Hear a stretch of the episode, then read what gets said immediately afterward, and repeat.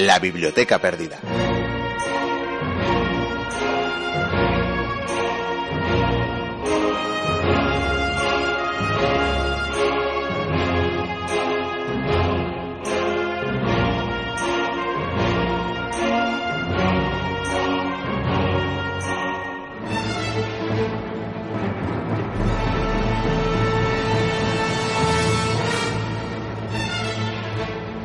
Es natural que el hombre ame a su país y a sus amigos y odie a los enemigos de ambos.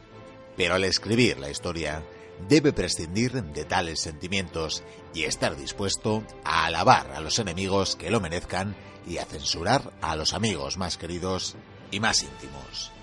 Bienvenidas, bienvenidos a la Biblioteca Perdida.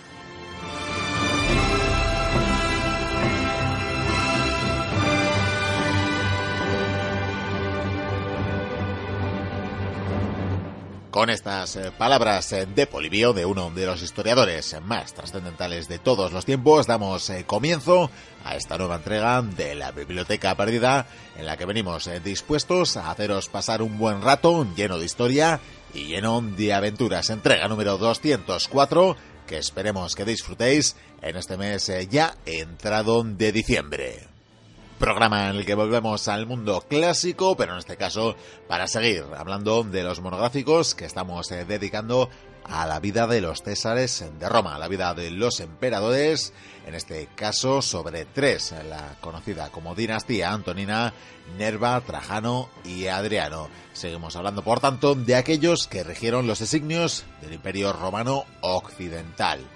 Como decimos, hablaremos eh, sobre tres emperadores, Nerva, Trajano y Adriano, y en el caso de este último, en su momento ofrecimos un monográfico completo sobre sus avatares y por tanto vamos a recuperar esta tertulia para completar la información eh, de hoy.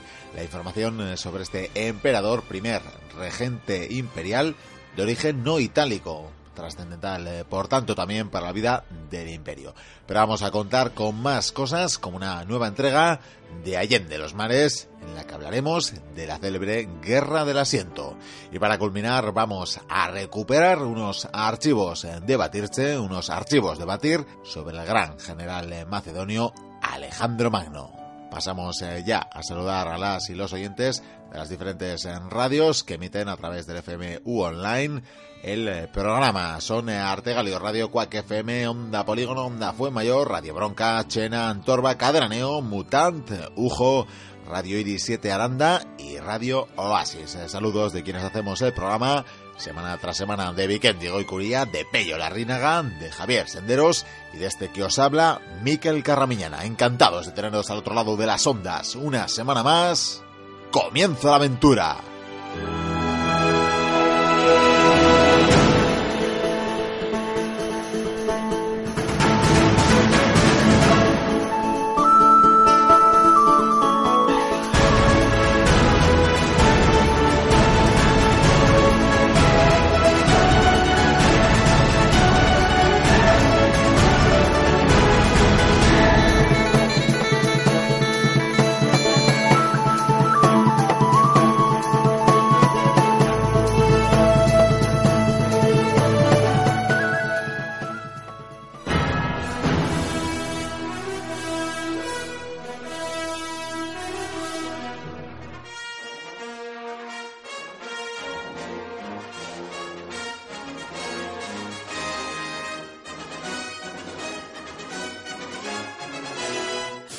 Momento de la verdad, el momento de adentrarnos en el monográfico de hoy. Lo anunciábamos en el sumario.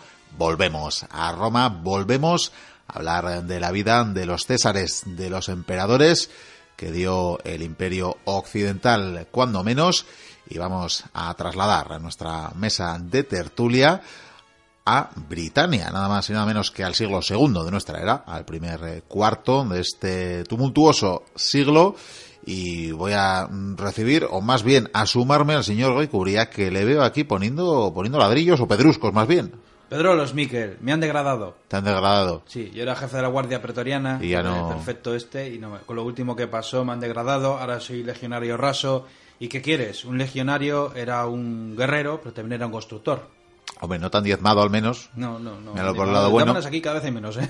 Sí, ¿no? La verdad es que estos No está la cosa para diezmarla. Los nativos de, de la pérfida Albión, desde luego, son bravos guerreros. Y fíjate si está la cosa complicada, que el emperador Adriano nos ha mandado construir un muro Un muro. largo. No es como la muralla china, pero está muy bien, ¿eh? Está, está potentillo, Está- está sí. ¿eh? Tiene, bu- tiene buena pinta. Estos romanos, ¿eh? Ah, Yo creo que hoy mismo lo terminamos, ¿no? Tiene toda la pinta. Solo faltan unos cuantos ladrillos por esta zona. No sé si me deja un par por el otro lado. Por suerte, como hemos inventado el hormigón.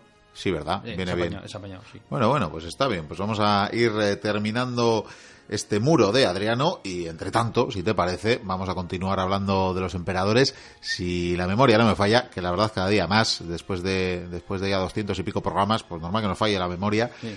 Pues eh, nos quedamos con Domiciano, que era un El infame, infame, ¿no? el Un infame, sí, ya sí, nos ha venido a la vez la palabra a la mente. El infame, que no sé si le pusimos nombre, pero por si acaso hay dudas, el, infame me apilas, ya está. Domiciano. De hecho, vamos a decirlo, era tan infame que, que el Senado, nada más eh, morir y, y decretar, o, o una vez elegido el siguiente emperador, de las primeras cosas que se hizo fue condenar la memoria de Domiciano y se hizo a la manera egipcia, Sí. lo de incluso borrar su nombre de, Todo, de los todo, monumentos. Todo, de eso hablaremos. Incluso derribaron las estatuas, las monedas las fundieron, es, cada vez que decían su nombre escupían al suelo. Eh, Roma. Roma, es, Es que- Roma. es que es Roma. Bueno, vamos al año 96 de nuestra era, una vez Sí. más. Vamos a dar un pequeño saltito para atrás para hablar del primero de los tres emperadores de los que hablaremos hoy, de Nerva. Nerva, más bien llamado Marco Cocello Nerva. Un personaje que duraría en el poder un año y casi cuatro meses. No está mal, no está mal para la edad que tenía. A mí me llama la atención porque mirando ponen como que este fue el fundador de la dinastía Antonina, pero que yo sepa fue el siguiente. Fue Bueno. el hispano, yo creo que fue el hispano, vamos. No, pero realmente yo, yo creo que mm, sí, sí, es Nerva porque realmente él adopta a, a Trajano para dar, y probablemente es el primer grande de la dinastía eh, Sí. Antonina, pero, pero realmente sí que es de, de la dinastía Antonina. Por cierto, te voy a es decir una correcto, cosa, es correcto. o sea, hoy era muy a- mayor, eh, cuando lo eligen, eso Hombre, sí, sí. era un ancianete ya. Hoy vamos a hablar de tres emperadores. Eh, cuando acabemos, ya prácticamente la inmensa totalidad de emperadores que quedan, que creo que son la mitad, son prácticamente todos escoria. Escoria, Escoria, pura y dura, es- o sea que yo creo que los ventilamos todos en dos programas, Algu- ¿no? Algunos ni infames, algunos tontos del culo directamente. O sea, es que te lo digo así. A ver, Vikendi, que luego, que luego tengo a los oyentes diciéndome que no respetamos a los personajes Pero es históricos. que con Trajano y con Adriano casi casi se fue todo a hacer puñetas. Sí, ¿verdad? Nada Ahí- que estuvo Constantino, Marco Aurelio. Ahí bueno, empezó, eh, sí, eso es, eso es. Todavía nos queda ahí el emperador filósofo. Sí, pero luego ya está el ganado que por ahí que... En fin. Hablemos de Marco Cocello Nerva, este que he dicho que dura casi un año y medio. Y la verdad es que es un personaje que... Podríamos decir casi sin pena ni gloria. Voy a contar algunas cosillas de él, pero vamos, solo te digo una cosa. Sobre su carrera política es que poco se sabe incluso. Bueno, poco se sabe, había hecho carrera senatorial precisamente y por eso cuando lo eligen con muchos años encima. He leído dos datos diferentes, curiosamente, así que daremos los dos, pero eh, la verdad que tampoco es indiferente. Según el año de nacimiento, si hubiera nacido en el año 30, pues cuando es elegido eh, imperator, emperador, tendría entre 66 y 70 años, eh, algo así. O sea, he llegado a leer las dos cifras, desde 65 hasta 70. Pero bueno, estaba ya el hombre senil. Por eso era un- uno de los del Senado, porque era uno de los seniles. pero- Efectivamente. que- sí, la verdad es que muy mayor. eh, además, este hombre debía de estar en el, en el jaleo ese para matar al emperador. Lo que pasa que, bueno, estaba ya todo bien, bien preparado y el Senado no tuvo ningún problema en proclamarle emperador, en darle todos esos títulos, en cargarse la imagen de Domiciano. Sin embargo, como bien has dicho, eh, muy mayor y para colmo no tenía hijos. No tenía hijos, eso es un habitual y por eso acaba, como estábamos anunciando, ¿no? Adoptando. Sí, entonces, bueno, voy a contar lo que le dio tiempo en este año y cuatro meses, que tampoco está mal. No, no, Tampoco para- está- La verdad es que el poco tipo tiempo. ni bien ni mal me cae. Un emperador, sin más. Sí, Ahí está. Neutro, lo dejamos en neutro. Eh, te voy a decir que con Nerva cesaron los juicios por traición. Es que Domiciano, claro. Sí, sí, sí.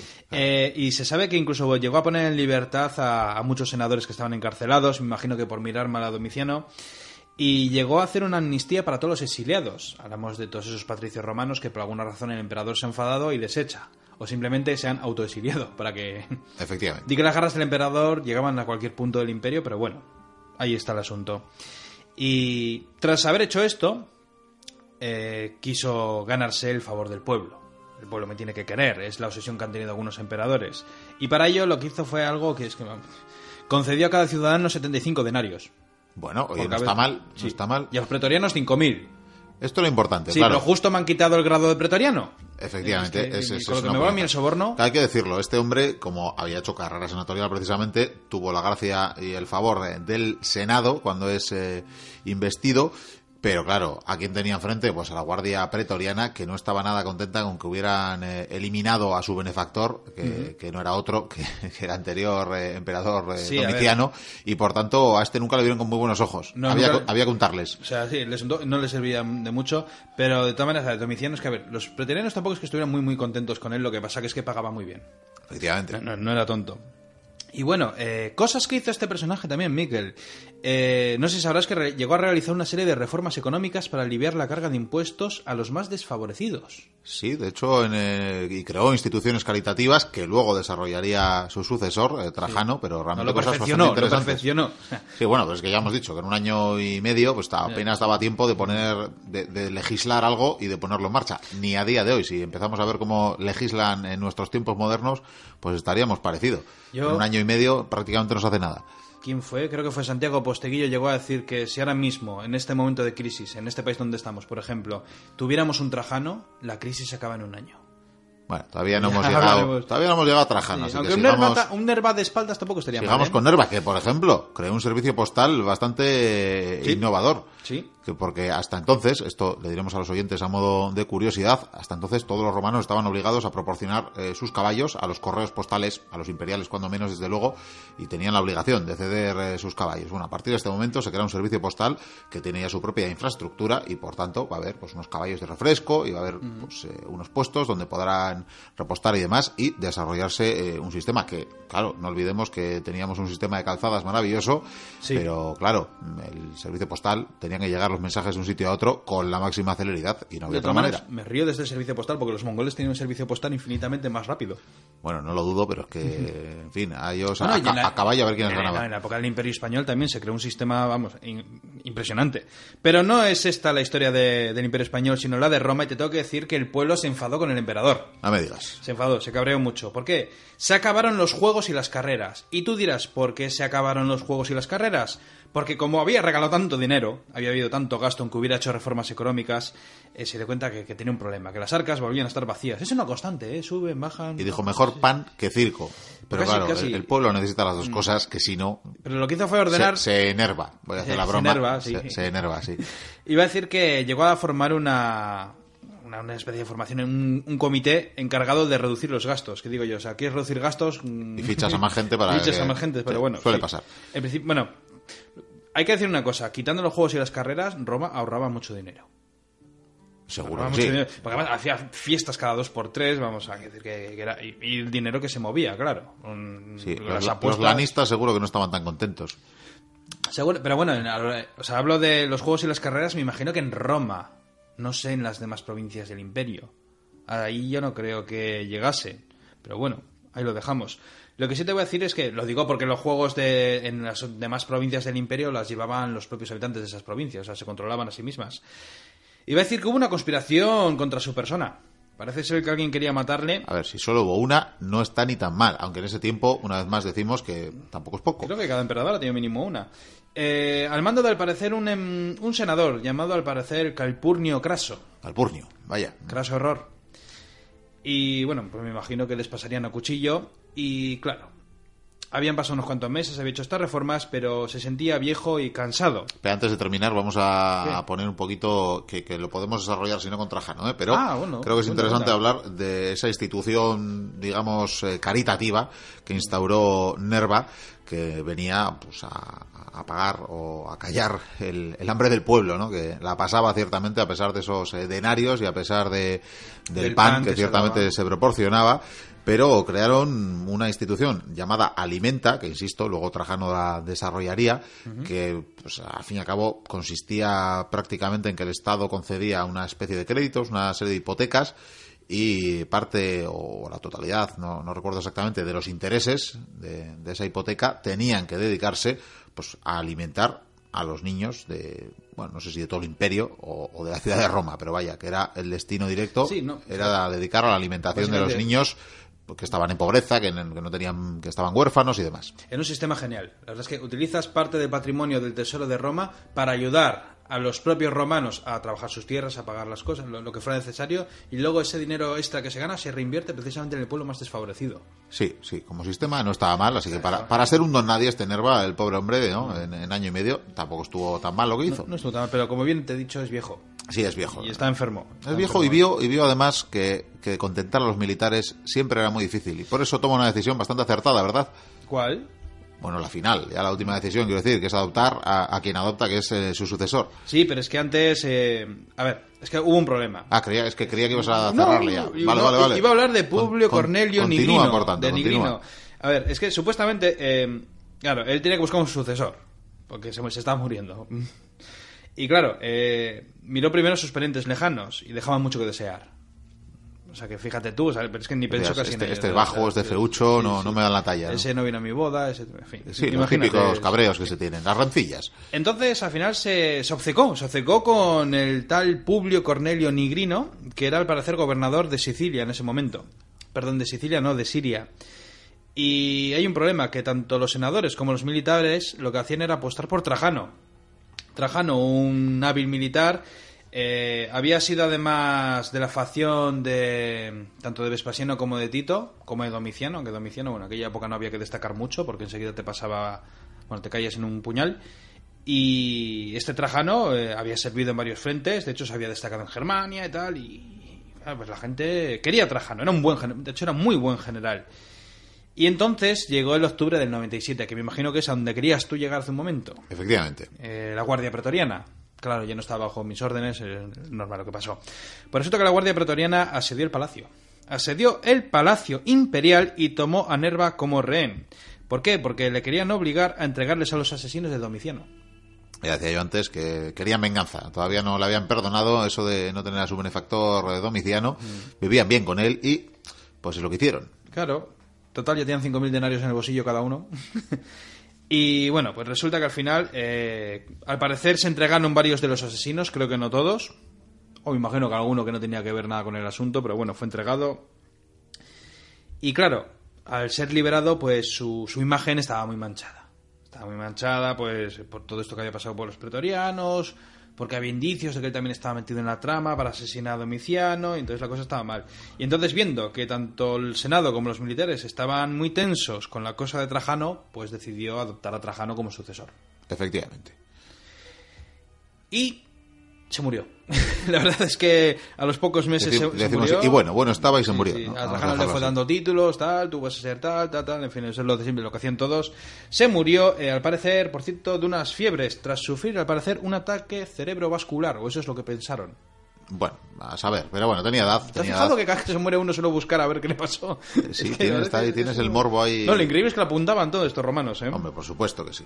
Y- sí, ay, menos no. de cronistas, Cuando se murió fue deificado, como todos los emperadores. como debe ser, efectivamente. Y por supuesto, su sucesor llegaría al poder aclamado por todo y por todos. Por todo y por todos. Es curioso, es curioso y dice mucho de Trajano, que fue ciertamente el sucesor, el hecho de que fue eh, elegido o fue investido en el año 98, pero realmente no regresó a Roma hasta prácticamente un año y medio después. Y es que este hombre estaba fortificando las eh, fronteras ahí del Rin. Como tiene que ser. Como tiene que ser, estaba en Germania porque era un general ejemplar, como bien has apuntado, respetadísimo por eh, sus hombres, que les cuidaba como un padre, aunque les aplicaba una disciplina férrea. Eh, tenía ambas, eh, ambas facetas y por tanto era respetado y querido a partes iguales. Y fíjate, desde, desde enero prácticamente del 98, que ese emperador le pilla la noticia estando, estando fuera, como decimos, y tardará año y medio en llegar, en regresar a la ciudad de Roma para ciertamente recibir eh, ser recibido con vítores, con alabanzas, ver, con confeti. y Era todas un soldado cosas. y un soldado lo primero que tiene que hacer es defender el imperio. Lo de Sí. gobernar viene después. Vamos a apuntar algo mm, ya que, que compete a la biblioteca perdida y es que Compete. de este emperador habíamos hablado ya, ¿verdad? Sí, hace unos meses. Hace unos meses hablamos de Trajano porque cierto oyente, cierto mochuelo, mejor dicho, mochuela, nos preguntó a ver cuál era para nosotros el mejor emperador de la historia de Roma. Y no, no hubo dudas. No hubo dudas, ¿no? Hay cariño por Claudio y por alguno más, pero Bueno, pues- sin lugar a dudas Trajano fue el mejor. Hicimos una pequeña tertulia, sobre todo hablando creo que de las reformas y tal. Y bueno, la verdad es que estuvo bastante bien. Hubo muchos datos Pues interesantes. vamos a proponer a los mochuelos y a las mochuelas lo siguiente. Como bien sabemos en esta temporada, a finalizar como última sección de cada programa, estamos ofreciendo pues eh, secciones recuperadas de anteriores temporadas, pues en esta ocasión, qué mejor que recuperar ese monográfico sobre Trajano y que por tanto puedan seguir o desarrollar un poquito más la figura de Trajano, que bien lo merece. Sin embargo, en este monográfico vamos a dar algunos datos también para situar. Alguna cosa diremos nueva. Es que tampoco recordamos lo que hablamos en su momento. efectivamente, no lo recordamos, pero bueno, diremos alguna cosita nueva, alguna cosa repetida. Esperemos no contradecirnos demasiado, que a veces pasa, nos puede pasar. Pero bueno, en todo caso, bien merece repasar, eh, aunque sea someramente los años, los, los casi 20 años, 19 años, si no me equivoco. 18 años y medio. Bueno, pues 18 Oye, años que y medio. Es una barbaridad. Pues está muy bien. Está y por bien. cierto, su sucesor va a llegar a gobernar 21. Efectivamente, O sea, en esta época, antiguamente, había como 6 o 7 emperadores. Bueno, vamos a recordar No está lo, lo esencial, que es el primer emperador nacido fuera de, de la península itálica. No es del todo cierto. Aunque, es bueno, a ver, ¿qué me vas a decir? ¿Quién- quién fue el Claudio no nació en Italia.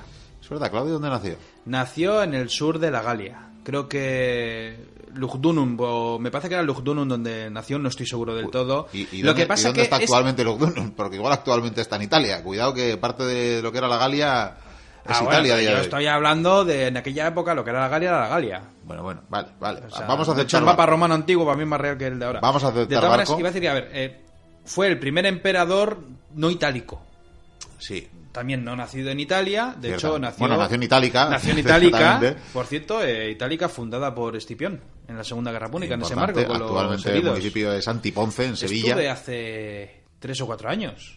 Precioso, ¿eh? Está a unos pocos kilómetros de Sevilla y la verdad es que bien conservado. ¿Dejaste el estandarte de la biblioteca perdida? Eh, no, pero me llevó una alegría, porque fui y dije, ¿cuánto cuesta la entrada? ¿De dónde eres? De Bilbao, gratis. Bien. Claro, luego descubrí que ese día los de la Comunidad Europea les salía gratis. Yo pensaba que Ah. era por ser de Bilbao, pero bueno, Bueno, está no, bien la no, cosa. No, no estaría mal, no estaría mal. Y eso sin decir que era bibliotecario, ¿eh? Sí, sí, pero la verdad es que una auténtica maravilla ese, ese yacimiento de Itálica. Qué mosaicos, Miquel, qué, qué maravilla. La verdad es que... Una maravilla, recomendamos eh, desde luego. Además, últimamente que tenemos cada vez más oyentes en Andalucía en general, pasada, ¿eh? en Sevilla también en particular. Y, en Estados Unidos. Y, y qué decir ya, en el Califato Cordobés. Yo proponía la semana pa- o hace unas semanas que, que tenemos que pasar por allí y Ah, hacer sí, un programa en directo te o doy, algo así. sí, hace unas semanas lo, lo comenté. Bueno, vamos a hablar, eh, lo dicho, un poco por encima Sí, de Trajano. con 20 Ya lo hemos dicho, era desde luego un militar ante todo. De hecho, es un hombre que se podía haber retirado mucho antes del ejército, pero siguió en el ejército pues porque era su vocación. Era- Marco Ulpio Trajano, por cierto que está. Sí, decir el nombre. Dilo, di los nombres porque No, Marco Ulpio Trajano, ya está. yo solo me aprendo el de pila ya, el emperador, el que ha pasado la historia. cuánto, efectivamente, eh, efectivamente. Y ya lo hemos dicho, pues eh, que tenía la tropa, pues le- tenía respeto, pero él respetaba a la tropa. O sea, era, era inflexible, era estricto, pero a su vez, pues eh, era como un padre para todos eh, sus soldados. Ganaba batallas. Ganaba batallas, eso es importantísimo, y eso gana el respeto de quienes le siguen. no- y que tenían respeto. Él cuando les venían las oleadas de los germanos en el Limes Germanicus, que llegó a montar, no sé, creo que fue Domiciano. O sea, este tío, se, o sea, me acuerdo que estaba en el campamento con dos legiones. eh, es que además, claro, las legiones estaban muy separadas. ¿Te acuerdas que te dije? Que estaba una muy alejada de las demás para que no... que estén cerca, pero tampoco muy lejos. Y este tío eh, tu- tuvo unos problemas porque les venían oleadas, oleadas de... No solamente de los germanos, luego está el problema de los dacios, luego estuvo el problema de Mesopotamia. Y este tío, la verdad es que... Yo, si un parece, general muy brillante. Yo doy los epígrafes y tú los desarrollas, porque en lo militar, desde luego, Desde luego, de los mejores eres el, generales de la el historia de Roma. ¿eh? Bueno, pues vamos a decir que tuvo a bien, o fue inteligente a la hora de dejar o dotar de cierto protagonismo, devolver cierto protagonismo al Senado, que falta hacía, que los anteriores emperadores no les habían dado mucho mucha bola, diríamos, o mucho juego, y por ríe, tanto les dejó algunas funciones que me imagino que en muchos casos eran pues desde la política interna y, y la administración más general y es que él como bien decimos era un militar y, y, desde luego para la táctica no había nadie mejor y para la política exterior por tanto tampoco había nadie mejor. Y es precisamente su mayor eh, aportación el mayor el mayor perdón cambio de rumbo el de la política exterior. Y es que Roma mm, albergaba cierta vergüenza respecto a, a cierto pacto que habían llegado con los dacios, ¿verdad? Bueno, Y, a- bueno, y- y no en, ese momento, dientes. en ese momento estaban pues dando dando dinero, dando No, es que a ver, ese igual lo voy a hay, explicar. que, hay que remontarse al Pero pasado. no voy a hablar mucho, esto fue con el, con el con- hablamos con Domiciano, pero bueno, a ver, cuando estuvieron en el norte, que había tropecientos mil germanos dando leches, entraron en guerra también con la Dacia, sin embargo, como se ponía tan mal el asunto, había tantos frentes, había tantos enemigos, tuvieron que llegar a un pacto. De hecho, hubo un pacto mm, bueno, una negociación de paz que casi provocó una guerra al instante, porque había mucho mosqueo entre, ambas entre ambas naciones pero de Cébalo, que era el rey, que fue el gran héroe de, esta guerra, de, la guerra de las Dacias, de la que casi no vamos a hablar, porque algún día tendrá... ¿Te acuerdas lo que hice de la guerra de las Galias? Sí, sí. Pues he pensado, ¿por qué no hago de la guerra de las Dacias? Pues bien, bien lo merece, desde, luego. Además, un, un lugar muy, muy, muy, muy diferente, vamos. Pero bueno, a lo que iba, eh, se debió de negociar la paz y se negoció de tal arte que al parecer Roma tiene que pagar tributo. Efectivamente, efectivamente. agárrate los machos. Claro, evidentemente, a ver, lo que empezó Domiciano, vale, yo te pago un tributo. El Senado, romano, el Senado romano lo consideró como la mayor vergüenza sufrida jamás por Roma. Pero al emperador le daba igual, ¿por qué? Porque él dice, yo te pago un tributo unos años. Ahora, en cuanto solucione el problema que tenemos en la Germania, os vais a preparar. Y efectivamente se tenían que preparar. además, no olvidemos que al final la, política eh, bélica o no era cuestión, en muchas ocasiones, era cuestión de dinero. Y en ese momento habían considerado que era más, eh, más barato pagar tributo que armar las legiones necesarias para poder conquistar la Dacia, que es lo que a la postre Trajano no solo emprendería, sino que conseguiría. Mm, lo dicho, lo dejamos en resumidas cuentas. Eh, atacó, triunfó y, este rey que mentabas eh, se suicidó. Así que... Además, no sé si lo llegué a comentar en la anterior tertulia, entonces si lo cuento ahora se va a repetir, pero bueno, fue la primera vez en la historia en la que los romanos, eh, en esta época llevaban la lóriga segmentata, esa armadura de placas que pesa menos que la malla, pero bueno, es más es un poquitín más torpe para moverte con ella y tal. Tuvieron que hacer una protección extra que iba desde el hombro del legionario hasta la muñeca. Como si fueran más placas, una encima de otra, superpuestas, como la que podíamos ver casi casi en los gladiadores. Sí, sí, sí. Bien, tuvieron que llevar eso porque estos dacios llevaban un tipo de tropas que llevaban una especie de, de lanza, que eran, es que era una especie entre lanza y una hoz para cortar la hierba.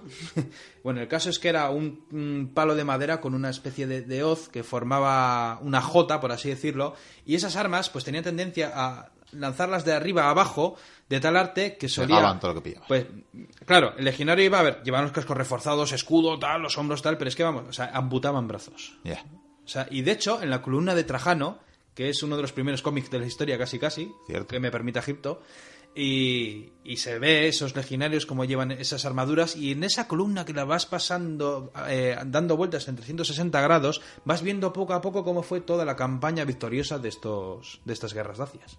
Pues bien, nos vale como, dato.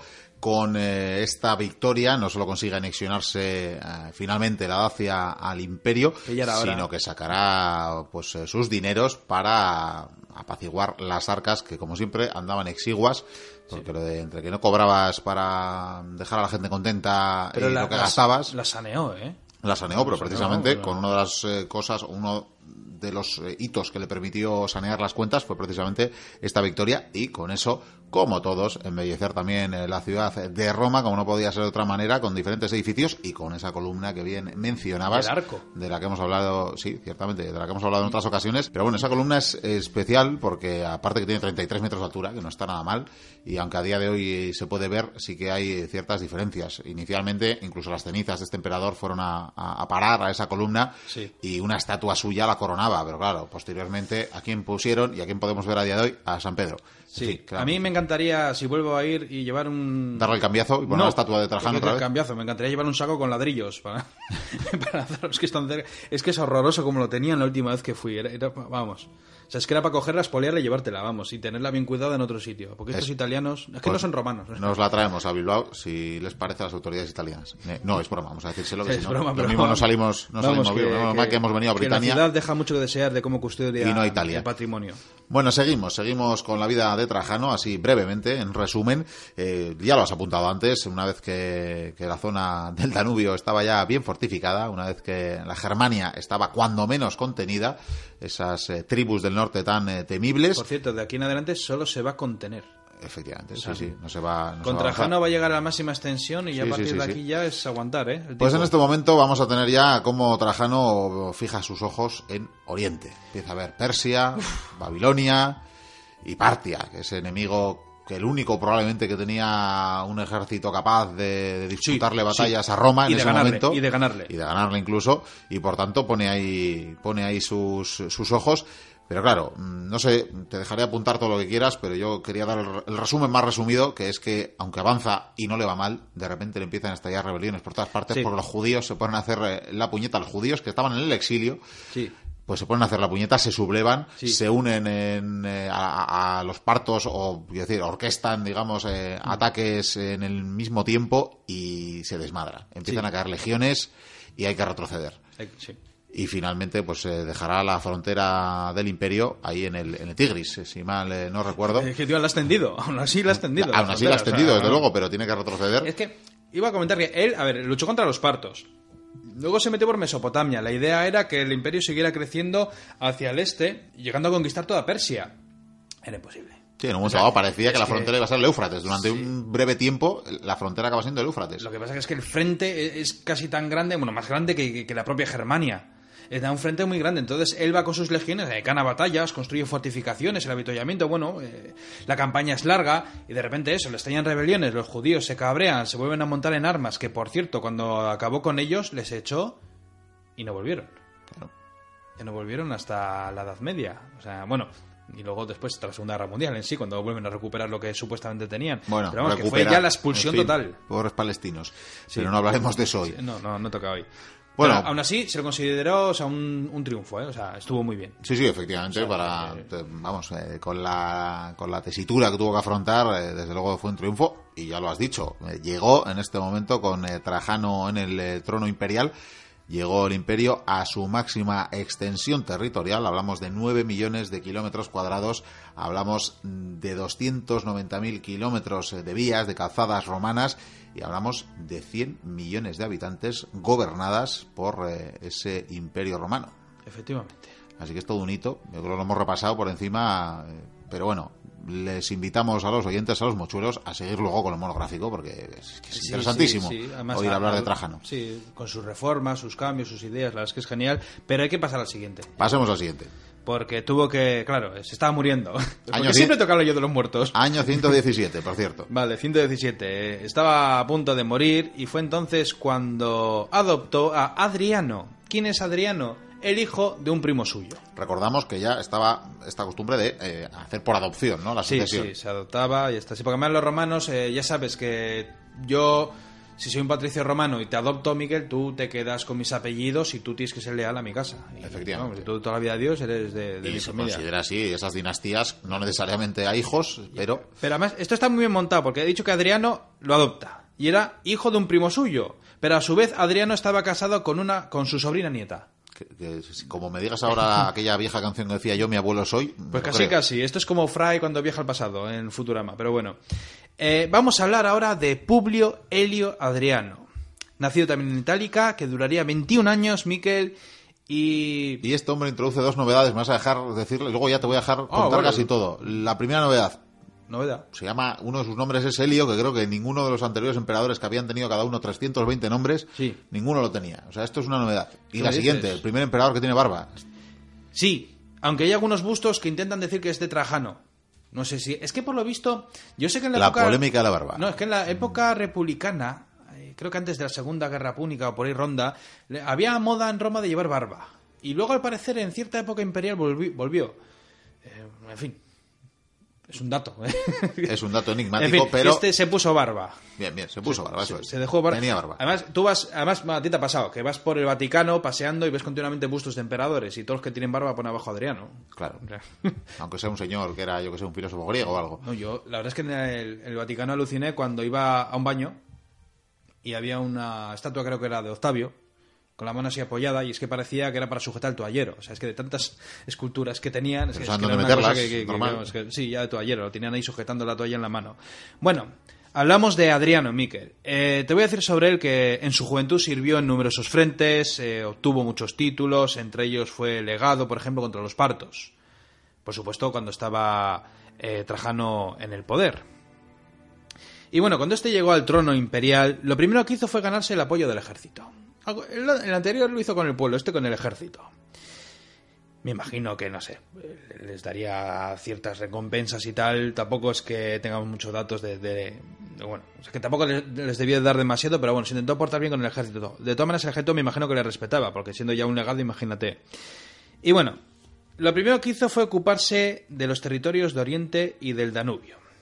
¿Por qué? Porque el Danubio había que fortificarlo, porque si había de Trajano, pero había que hacer muchas construcciones, y en Oriente ni te cuento, porque tenían un frente inmenso que había que hacer algo con ello. De hecho, luego se crearían, por así decirlo, estados colchones, como el de Palmira, tristemente se lo están cargando el ISIS, por cierto, y tenía que construir fortificaciones para preparar bien el asunto. De hecho, este emperador Adriano, o sea, si Trajano fue, por así decirlo, la espada de Roma, Adriano va a ser el escudo. Efectivamente, ¿no? Va a ser eh, el defensa, le podemos llamar Sí, a este. Pero es que me parece interesante porque no les hubiera ido mal a los emperadores si hubieran sido todos longevos haber hecho esto, un emperador agresivo y un emperador prudente. Ah, Expandir, defender. Es- Es que ya ha pasado con algunos, ya hemos visto que ha pasado exactamente lo mismo, que uno hace varias conquistas y el otro las frena. O sea, mantenemos, recuperamos la economía, volvemos a hacer conquistas. Y así pues hasta China hubieran ido.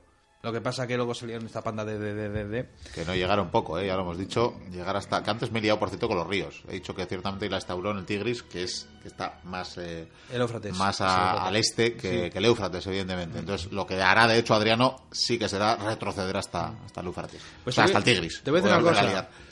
Sabes que yo siempre hablo de la muerte de los emperadores, pero también de los complots. ¿Cómo no? No sé por qué siempre me toca a mí, pero bueno. Descubrió un complot. Al parecer estaban en el ajo cuatro senadores que querían acabar con su vida y luego me imagino que se matarían entre ellos para ponerse de, de emperador. O quizás querían la república, aunque ya cada vez se habla menos de la república. Evidentemente los condenó a muerte sin juicio. Y bueno, como bien he dicho, es un reinado muy defensivo, entonces hubo pocas guerras. Eh, contamos, por ejemplo, con la Segunda Guerra Judeo-Romana. Eh, al final tuvo que renunciar a conquistar Mesopotamia. ¿Por qué? Porque este emperador lo consideraba indefendible. Entonces, ¿qué hizo? Eh, retiraron las fortificaciones más atrás, es decir, que las acercaron más al oeste y esa tierra de nadie pues volvió a ser conquistada pues por las otras potencias. ¿Por qué? Es que era indefendible, es que era muy grande, es que era además Roma es que tenía tantos marrones, no olvidemos que en Britania aún están luchando, que hay de vez en cuando levantamientos. En Hispania se te levanta aún, igual en la Galia, luego los germanos dando por saco. Eh, bueno, eh, veremos más cosas. O sea, por ejemplo, lo que hizo fue marcarse un objetivo. Y ese objetivo era fijar fronteras estables, fáciles de defender. Y si son fáciles de defender, por supuesto, son baratas. Efectivamente. Y duraderas. Y duraderas, Que al exactamente. final necesita esa paz, digamos, para que el comercio funcione, etc. etc. Claro, además ten en cuenta que luego los campamentos romanos cuando son estables son los campamentos fortificados que son más fáciles de defender y entonces pues al final lo típico, envíame esta corte para allá, esta para acá y al final donde tenía que haber 5.000 legionarios con sus auxiliares te encuentras con 1.500 tipos y un rebaño de cabras. E- Es así. Incluido en la Germania y, y- y es verdad, de hecho incluso llevaban a, lo- a los viejos para allá, bueno, en fin. Em, por supuesto, en este sistema de defensa se construyó el muro adriano, pero de eso hablaremos luego, porque lo estoy construyendo yo mismo. Vamos al año 121. La verdad es que era muy buen diplomático. Y tan buen diplomático era que, que negociando consiguió frenar una guerra contra los partos. Claro, Trajano ya lo había hecho. Parece ser que hubo un pequeño conflicto con las fronteras y estaban los partos. Es que lo de los partos es complicado, la verdad es que es para hacer otras tertulias aparte. Efectivamente. Y este bueno, tipo... eh, Fundamentalmente les devolvió territorios Sí, y con sí, eso los apaciguó. Sí. Y dijo, vamos a hablar, o mira, es que no le interesaba. Es que Sí, dijo, o sea, es que esto que ha hecho Trajano, joder, es que es espectacular, pero es que a dónde voy con esto. Te lo O sea, devuelvo, me... Parece que tiene un límite el imperio, ¿verdad? Como que ya no puede más. Ya o no se puede ensanchar más. O sea, ya, yo creo ya con lo de la Dacia ya vale, porque ya digo que Germania, o sea, ya es que es, es Vietnam, eso para los romanos. Eh, Pues fíjate, casi llegaron a Irak. O sea, es que, Sí, sí, vamos. es que de ese- Britania a Irak. fue, esa fue la frontera al final. Por cierto, te voy a decir algo curioso, ya sabes que a mí me gustan los chismes, estas cosas privadas de los emperadores. Tenía un gran respeto por la cultura griega. Parece un poco estipión, parece, ¿verdad? Y llegó a escribir poesía tanto en latín como en griego. Era un poeta. No, tenía, desde luego, a nivel cultural eh, y por inquietudes culturales, era algo admirable Adriano. Y es que, sin ir más lejos, probablemente sería el primer emperador que visitó todos los rincones del imperio. O sea, Trajano lo intentó, creo, Viajó a todos los rincones del imperio y, claro, cuando hacía cuando hacía algo, lo hacía con conocimiento de causa del terreno. O sea, había estado allí, había hablado con su gente allí y sabía mm, en, virtud de qué hacía las cosas. Pero es que esto era una espada de doble filo, porque es que a mí esto me cabreaba un poco. Porque los emperadores, vamos a ver, si se quedan en Roma, ah, qué malvado emperador, que no va a visitar las provincias.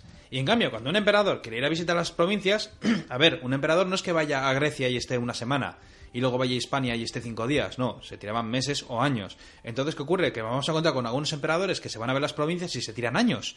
Y entonces en Roma se enfadan. Ah, qué mal emperador que no está en Roma. Efectivamente. O sea, que necesitaba un doble. Bueno, hemos tenido a Trajano, como hemos dicho, que estuvo año y medio sin aparecer por ahí desde que fuera nombrado y luego aún así le aclamaron. Vespasiano también tardó porque estaba en Egipto. Eh, por cierto, aparte de ser un poeta, era un gran administrador, Miquel. Hizo, por ejemplo, una reforma completa del sistema imperial para modificar la estructura militar. Hizo ya unos ligeros cambios y después lo que hizo fue modificar también el sistema defensivo de las fronteras para... Bueno, las afincó, las hizo más poderosas en un principio, no sé hasta qué punto vamos, porque yo creo que en muchos casos a Roma le beneficiaba más lanzar ciertos ataques y después volver a los campamentos, que de hecho lo hacían, por supuesto, pero lo que sí hizo, desde luego, fue mejorar las relaciones con las naciones bárbaras.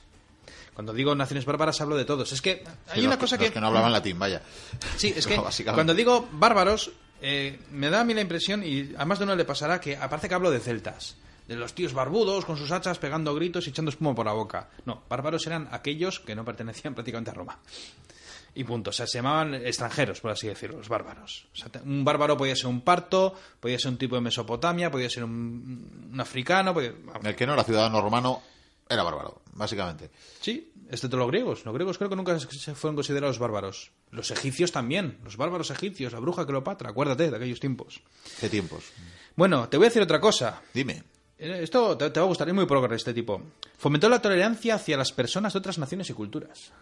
Pues bueno, sí, ya hemos dicho que, claro, este hombre viajaba, era abierto de mente y mm. por tanto, bueno, hizo una reforma también maravillosa que humanizó el trato a los esclavos, que era bastante importante también cuando hablamos de, pues, de entre, de entre 400.000 y 500.000 esclavos que había. En el La verdad es que a los esclavos eh, lo que mejor les vino fue el imperio. A medida que llegaron los emperadores, eh, comenzaron a tener reformas que mejoraban la calidad de vida de los esclavos. O sea, porque antes en la República, vamos, ni te cuento cómo era el asunto. Eh, lo que sí te iba a comentar, esto de la tolerancia es muy lógico, porque al parecer empezó a haber, pues eso, enfados.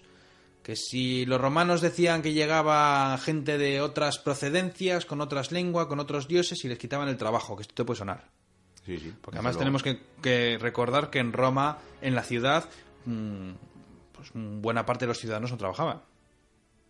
Muy buena parte de los ciudadanos no trabajaban. Entonces, eh, vamos, tanto por la raza, por lo que fuera, y, claro, es que Roma era un poco como los Estados Unidos. Y me, voy a explicar esto. ¿sabes?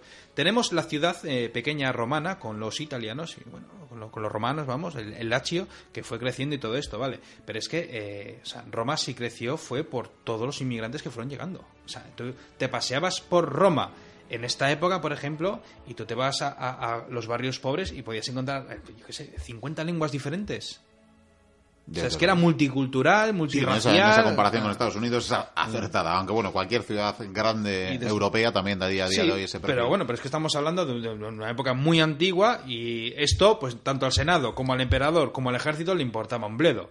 Porque al ejército, si tú eras ciudadano romano, le daba igual de qué color fuera tu piel. Lo que importaba era si podías matar bárbaros, claro. Luego, claro, esos bárbaros si servían en las legiones como auxiliares, pues al final se hacían ciudadanos, sus hijos se hacían ciudadanos, y así seguía vez el ciclo una y otra vez. Y en eso es exactamente igual, lo hemos dicho alguna vez en, este programa, desde luego, que con los Estados Unidos, que también a, muchos les han dado la nacionalidad estadounidense por eh, apuntarse al ejército. Claro. Por cierto, eh, casi no hemos hablado de esto, pero en toda esta época, desde que comenzó el cristianismo, han sido perseguidos, torturados, asesinados, les han lanzado los leones, la típica historia, les han tenido esclavizados. Bueno, pues parece ser que con Adriano, con esta. Bueno, con, esto de, llevar mejor la tolerancia hacia los demás y hacia sus religiones, parece ser que los cristianos ya no fueron tan perseguidos como antes. Mira, tolerancia. Sí, también porque se empezó a fijar, yo creo que cada vez había más cristianos. Claro, poco a poco. Crecían. Esto avanzaba.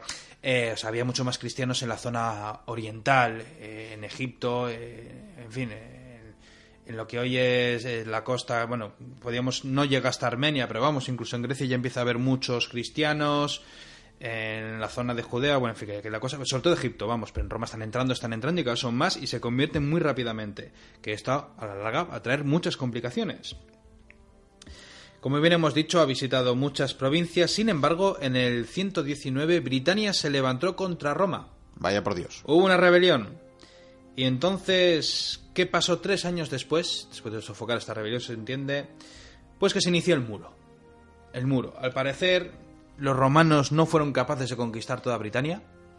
Tuvieron que levantar un muro. Un muro que casi casi separa lo que es Escocia de, de Inglaterra. Más o menos. A... Un poquito más al sur, Sí, ¿no? un poco- un poco más bueno. al sur, pero bueno, ahí está. Un muro de, creo que más de 300 kilómetros, en fin, una auténtica maravilla, eh, grueso, bien, bien hecho, con, bueno, tan bien hecho que tenemos hoy en día ese, ese muro, vamos, lo que queda de él, pero que está muy bien conservado, con esas torres, esas puertas, vamos, una auténtica maravilla. Que esto aquí yo creo que marca el punto de decadencia, un muro, Roma, ¿qué me estás contando? Sí, sí, es que era O sea, una es- frontera es, donde no había natural. Porque el Rin, vale, es un río, pero un muro... Sí, sí, pues eso, allí Además, donde no había una poco, frontera ¿eh? natural, pues hicieron una frontera artificial. Sí, parece que no podían con ellos, no sé, o me si hubieran tenido más dinero Pero igual. bueno, al lado de los chinos, la verdad que era una minucia de muro. Nada, Al lado nada, de- pero bueno, Que también era para frenar invasiones, al fin y al cabo, el- la Gran Muralla. eso es. Bueno, eh, por cierto, mientras estaba levantando el muro, mm, creo que fue unos pocos meses después, un año después, eh, fue a Mauritania. Tenía que liderar una campaña contra los rebeldes, porque también hubo levantamientos ahí en la zona de Mauritania, de los Mauris, como así les llamaban. Mis antiguos númidas, Miquel. Sí. Ya, ya no cabalgan. Ya no cabalgan nada. Qué recuerdo tengo por los númidas, la verdad. Y mientras estaba allí, liderando esa, esa campaña para acabar con esos rebeldes, había que aplastarlos, en fin, no, no. La verdad es que no, no parecía muy peligroso el asunto. De hecho, no entiendo por qué él se pone al mando, pero bueno. Sabe, descubre algo. Le han llegado espías informando. Partia está reuniendo tropas. Esto va a ser una constante. La verdad es que los partos son bravos a más no poder, ¿eh? Bueno, la verdad es que todos los enemigos de Roma son bravos. Bueno, entonces, como él sabe que en parte está reuniendo tropas, tiene que volver a sacar dineros, tiene que empezar a movilizar legiones cerca de las fronteras, tiene que fortificar, que ya en sí está bastante fortificado. Además está muy cabreado, ¿por qué? Porque supuestamente había llegado a pactos para no entrar en guerra con los partos. Y entonces también lo que, claro, estaba muy complicado el asunto. ¿Por qué? Pues porque una cosa es hacer guerra con Partia, pero entonces, eh, más allá, en la zona de Persia, podían también hacerle la guerra. Y no le conviene estar en tantos frentes a la vez. No puede estar en Mauritania, no puede estar levantando un muro aquí, no puede tener legiones acantonadas en Germania, darte leches contra los partos y a, y a su vez estar ahí en el Éufrates también luchando contra quien te venga. Y esto sin satélites, sin móviles, sin drones. Nada, y con mapas ahí torcidos, como la época. Lo que pasa, tenían calzadas, iban rápido por ahí. Y entonces eh, tuvo que negociar, hizo acuerdos con el rey Osroes I para pues, eh, pues, eh, llegar a unos tratos para no entrar en conflicto y vamos a comerciar y que todo vamos a intentar ser felices. Así por lo menos puedo tener a las legiones bien preparadas por si los partos deciden atacar. Tras esto regresó a Roma y una vez allí, ¿sabes lo que hizo? Cuéntame. Pues ponerse, bueno, iba a decir ponerse a construir, no levantó una piedra en su vida seguramente, pero bueno, restauró el Panteón. Y más tarde llegó a construir la Villa Adriana. Qué maravilla supuesto, esa- esa cúpula Partenón. villa. Sí, sí, es que una pasada. Además debió de ser complicadísimo construir esa cúpula, no sé si se les cayó varias veces, bueno, debió de ser un caos. Lo que pasa es que eso entraríamos en el tema de, de ingeniería o arquitectura que algún día tocaremos, porque ya hicimos el Partenón de Atenas. Cierto, Y cierto, muy- Hay cierto. que recuperarla, ¿eh? Construyó su Villa Adriana, como bien he dicho, cerca de Tivoli, y poco después lo que hizo fue una gira por Italia. Había hecho por las provincias, pues ahora por Italia. De hecho, voy a, porque tenía el dato por ahí y no, no lo vi antes. Llegó a estar cuatro años fuera de, fuera de Roma, fuera de la ciudad eterna en ese viaje que hizo. Y realmente esto le sirvió probablemente para romanizar, como no había hecho ningún otro emperador, las provincias. Quiero decir, que al final, un hispano, por, por no irnos muy lejos, un hispano, uno de Oyaso, por ejemplo, por Sí. saludar, saludaremos a algún oyente como Rubén, si, si mal no recuerdo, que es de ahí, de Oyaso, de la Irún romana de la época. Eh, por ejemplo, le decían, sí, tú tienes un emperador que está allí, no sé qué, pero claro, ese emperador jamás se pasa por tu tierra, Claro. ja- eh, pero no, no se acerca ni a, ni a muchas leguas. Y tú, ni tu padre, ni tu abuelo han visto legiones pasar ya por allí porque está pacificado. Efectivamente. O sea, no existe nadie. Entonces, al final, ese sentimiento, por más que, bueno, hubieran tenido. Sí, pues efe- efectivamente tenían sus termas, tenían su, su foro, tenían su teatro, pero claro, entonces, que este emperador recorriera la totalidad de- del imperio, aunque ciertamente su preferida fuera Atenas, él eh, la identificaba con la de oro de la humanidad, eh, la propia Atenas y la cultura griega, y fue precisamente en Atenas donde culminó esa gira tan intensa de cuatro años para tomar descanso antes de volver a Roma. Mm.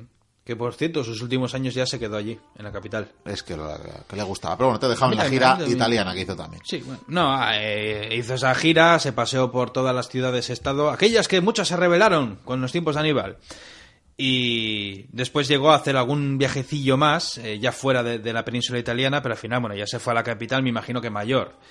Y claro, Antes de terminar, tengo que hacer un apunte más. apunta, apunta. Porque has hablado de varias de las reformas que hizo, de varias de las decisiones políticas, pero hubo otra también trascendental. ¿Qué me dices? ¿Me deja una? No quizás por la repercusión inmediata, que también probablemente, sino porque ya adelantaba lo que sería la Edad Media y era la reforma agraria. Ah, amigo. Era la reforma agrícola y es que... Los cimientos del feudalismo que dicen que fueron. Eso es, eh, Ajá. eh, precisamente, por eso creo que es importante apuntarla. Y es que hizo una reforma que, bueno, la verdad que probablemente era para hacer un poco la puñeta a los campesinos, pero lo que les hacía al fin y al cabo era atarles a un determinado eh, te- terreno, a una parcela de tierra, y establecía también condiciones para la servidumbre, esa que siglos eh, después veríamos, ¿no? Sí. En ese feudalismo, como bien apuntas, en ese sistema feudal donde había unos territorios, donde había unos campesinos que explotaban esos territorios, donde había unos eh, servicios comunes por los que tenían que pagar los campesinos y demás. Entonces ese sistema se empieza a establecer aquí, en este siglo Sí, segundo. que- ahora que lo dices, me apetece. Un día deberíamos hacer una tertulia hablando sobre el feudalismo y cómo era la vida en la Edad Media. Pues me parece muy O bien. sea, la verdad que puede estar divertida, ¿eh? Tomamos nota y si quieres ya Yo te voy a decir algo muy gordo. En la Edad Media se inventó los botones. los botones. Sí. Bien. De, No, fíjate que hace invento. los de los hoteles no, ¿no? Tú No, no, los botones de, de- para, para la ropa. Sí, sí, sí. Impresionante. Bien, bien, bien. O sea, que estos romanos no conocían botones. Me parece increíble. Y aún así, mira Sabían hacer hormigón, sabían hacer de todo, pero no conocían el botón. Sabían operar a, Di que en la- Egipto... la, la cabeza, ¿no? A una cabeza abierta. Yo de que en Egipto construyen pirámides sin ruedas, o sea que bueno. Bueno, vamos allá. Eh, como se hace mayor, evidentemente voy a matar a este tipo, pero claro, antes tiene que llegar la sucesión.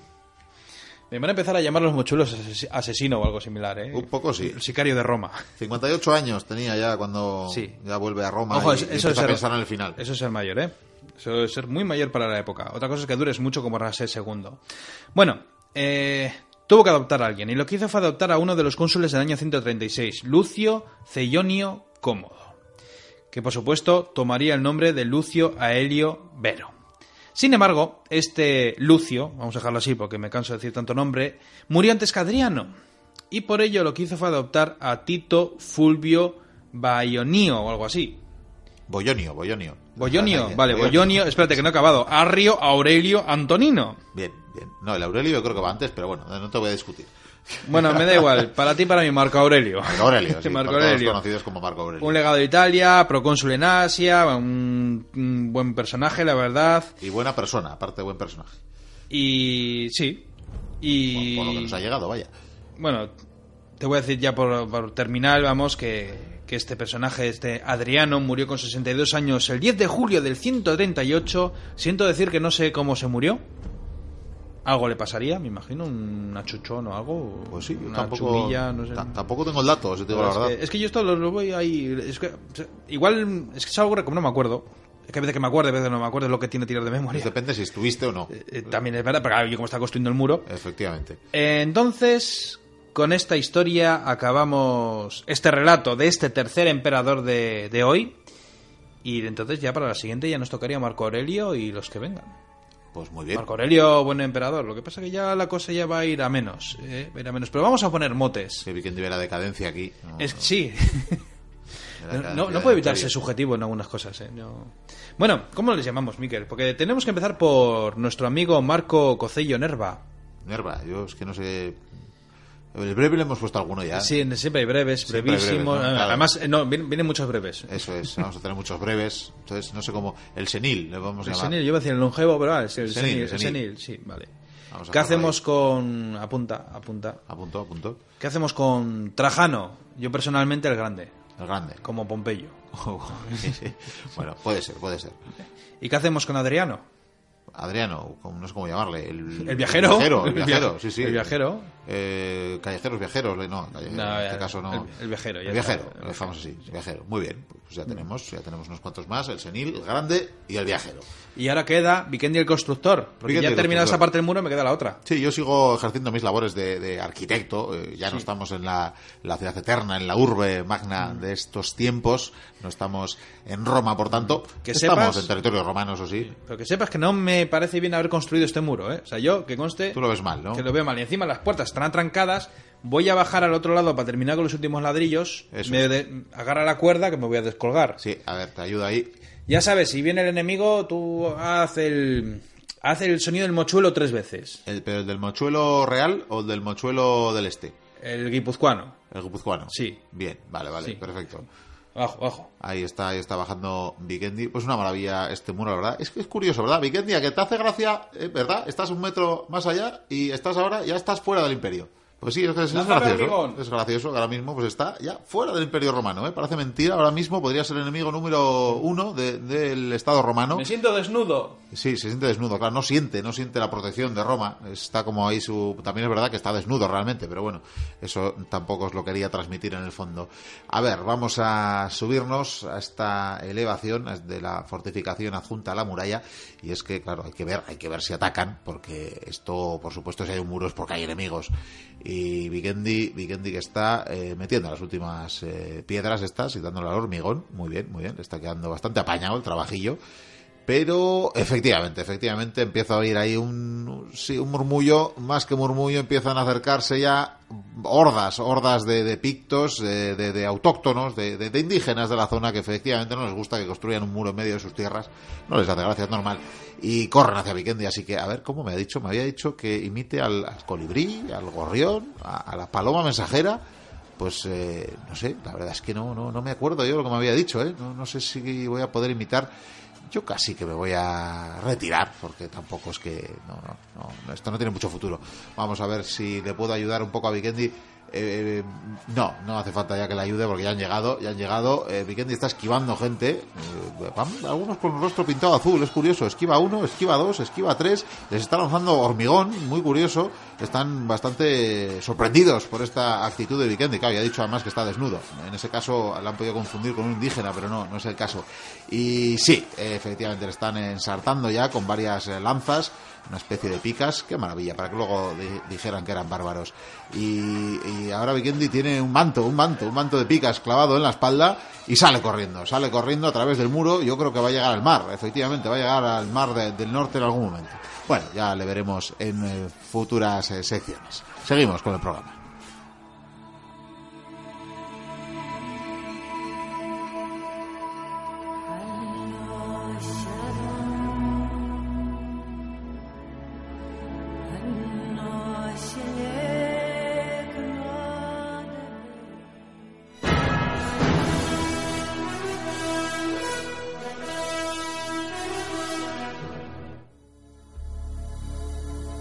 Archivos de Batir.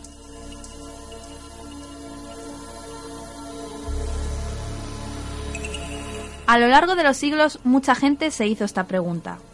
¿Cuál ha sido el mejor general de todos los tiempos? Es una pregunta muy difícil. Grandes genios de la estrategia nos han dado muestra de su ingenio a lo largo del tiempo. Haciendo a un lado el hecho de la modernización de las armas y de los ejércitos, ¿quién ha sido el mejor general de todos los tiempos? Seguramente nunca tendremos la respuesta, pero una cosa sí es segura. Desde su épica hasta su muerte, si alguien debería portar la medalla de oro, ese sería sin duda alguna Alejandro Magno. Alejandro nació en Macedonia en el año 356 a.C. Su educación fue exquisita. Desde muy pequeño, el joven Alejandro tuvo como tutor al gran Aristóteles. Sus futuros generales estudiaban y entrenaban junto a él. El destino le auguraba un gran futuro, un futuro trastocado por sus padres. Filipo y Alejandro chocaban continuamente a causa del temperamento del padre.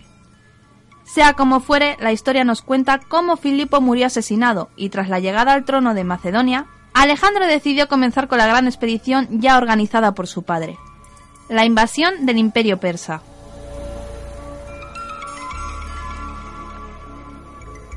Al mando de 40.000 griegos y una poderosa caballería, Alejandro comenzó a pasar todas las pruebas a las que estaba destinado a sufrir. Derrotó a los persas en las batallas de Isos y Gránico, conquistó la intocable Tiro y tras varios miles de kilómetros de andanzas, Alejandro llegó a Egipto donde se coronó como faraón. Sin embargo, el rey persa Darío no iba a dar su brazo a torcer.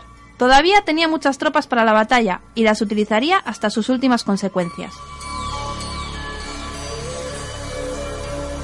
Aquel enfrentamiento llamado Gaugamela marcó el final de un imperio. Las fuerzas griegas se enfrentaron y vencieron a un ejército de más de 200.000 combatientes. El rey persa huyó del campo de batalla y Alejandro entró sin oposición en Persépolis.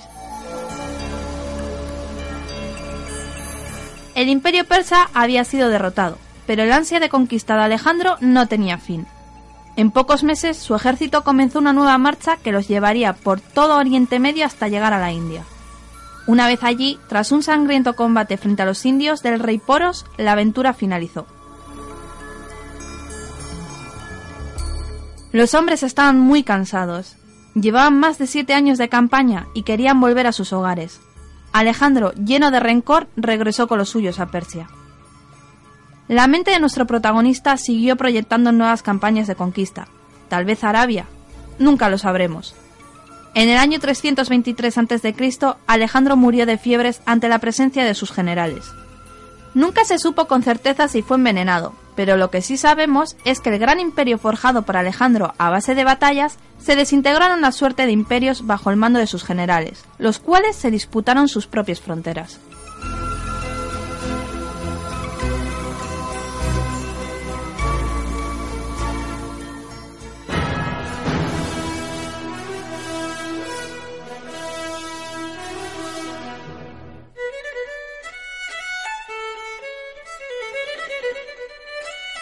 Allende los mares.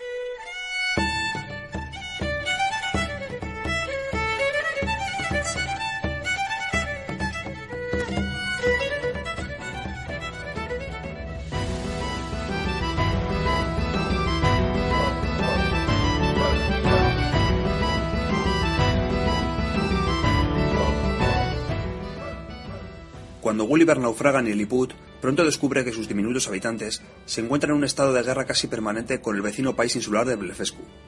Por lo que Gulliver llega a entender, el motivo del enfrentamiento se encuentra en la forma en la que cascan los huevos. Unos lo hacen por la base del huevo y otros por la parte superior. A pesar de tal absurdo motivo, Gulliver decide ayudarles, y gracias a su tamaño consigue apoderarse de la flota rival.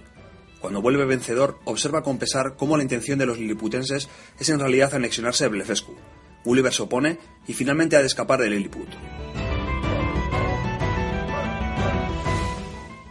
Este pequeño pasaje de la conocida novela del escritor satírico irlandés Jonathan Swift sirve para desmontar un tópico que solemos escuchar a menudo, que las guerras son absurdas.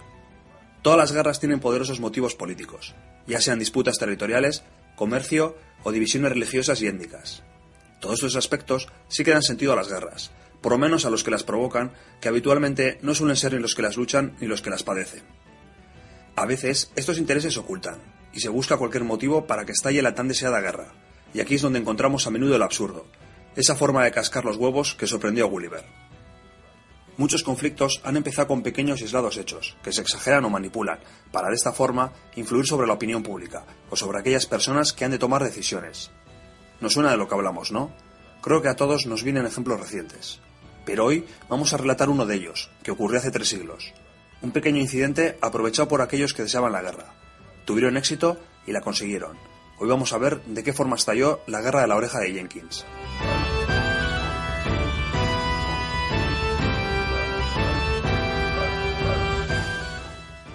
Y es precisamente su disparatado nombre el que hace referencia a su origen.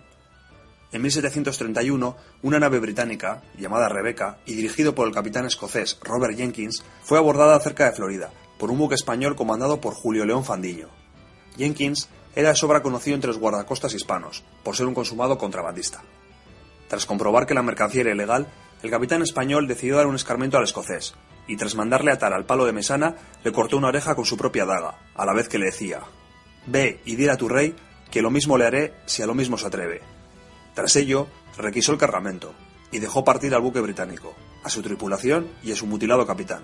Así se hacían las cosas entonces.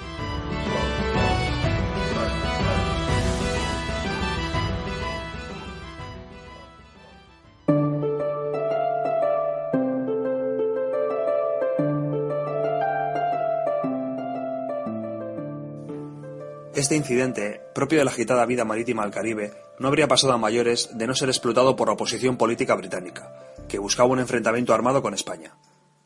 Jenkins llegó a relatar siete años después su historia en la Cámara de los Comunes, y las presiones surtieron efecto, pues el Reino Unido declaró la guerra a España en 1739. Como ya hemos dicho, todas las guerras son interesadas, y esta no iba a ser menos. Detrás se encontraba el interés británico de comerciar con las posesiones españolas en América, y como gran telón de fondo, el dominio de los mares. En un monográfico anterior dedicado a la Guerra de Sucesión y al Tratado de Utrecht ya comentamos los términos políticos y económicos acordados entre los contendientes. Aparte de Gibraltar y Menorca, España concedió al Reino Unido de Gran Bretaña dos privilegios comerciales. El primero, hoy en día espeluznante, es el denominado asiento de negros, que permitía a los británicos el tráfico anual de 4.800 esclavos negros a América durante un periodo de 30 años. El segundo era el navío de permiso, por el que los británicos podían enviar una vez al año un barco de 500 toneladas al mar Caribe, para comerciar con las colonias españolas. El negocio era bien simple, llevar bienes necesarios en las colonias y volver con productos que no había en el Reino Unido. Pero el comercio con América era monopolio de la corona, y por tanto había que pagar aranceles e impuestos, lo que reducía los beneficios. Como siempre, el bill metal presente. Este navío de permiso podía hacer el viaje y comerciar directamente sin tener que pagar nada. Como habrán acertado los mochuelos, los británicos no respetaron ninguna de las dos concesiones. Desgraciadamente, el número de esclavos fue muy superior al pactado, y además enviaron muchísimos más barcos a mercadear. Debido a la existencia de este monopolio, las autoridades españolas consideraron como contrabando la mercancía de todos aquellos buques que no fuesen el navío de permiso. Durante años, guardacostas españoles interceptaron cualquier barco británico que avistasen y requisaron su contenido. Según fuentes británicas, entre 1713 y 1731 los guardacostas españoles habrían confiscado la carga de más de 180 barcos ingleses. El gobierno británico protestaba por este trato, que consideraba simple piratería, pero sin llegar a mayores. Pero, y es aquí donde volvemos al tema central de este relato, las élites comerciales británicas comenzaron a presionar a su gobierno para que se revisase la política comercial con América Española y, de ser necesario, llegar a un enfrentamiento armado. Como parte de esta presión, se realizó una fuerte campaña mediática destinada a influir en la opinión pública. En este momento, el parlamentarismo británico se encontraba en pleno auge, con los partidos Whig y Tory ya consolidados, y la aparición de los primeros periódicos, algunos de ellos al servicio de estos mismos partidos. El primer ministro británico, Sir Robert Walpole, del partido Whig, era un partidario del equilibrio político, y consciente de las propias carencias británicas, no deseaba en absoluto la guerra.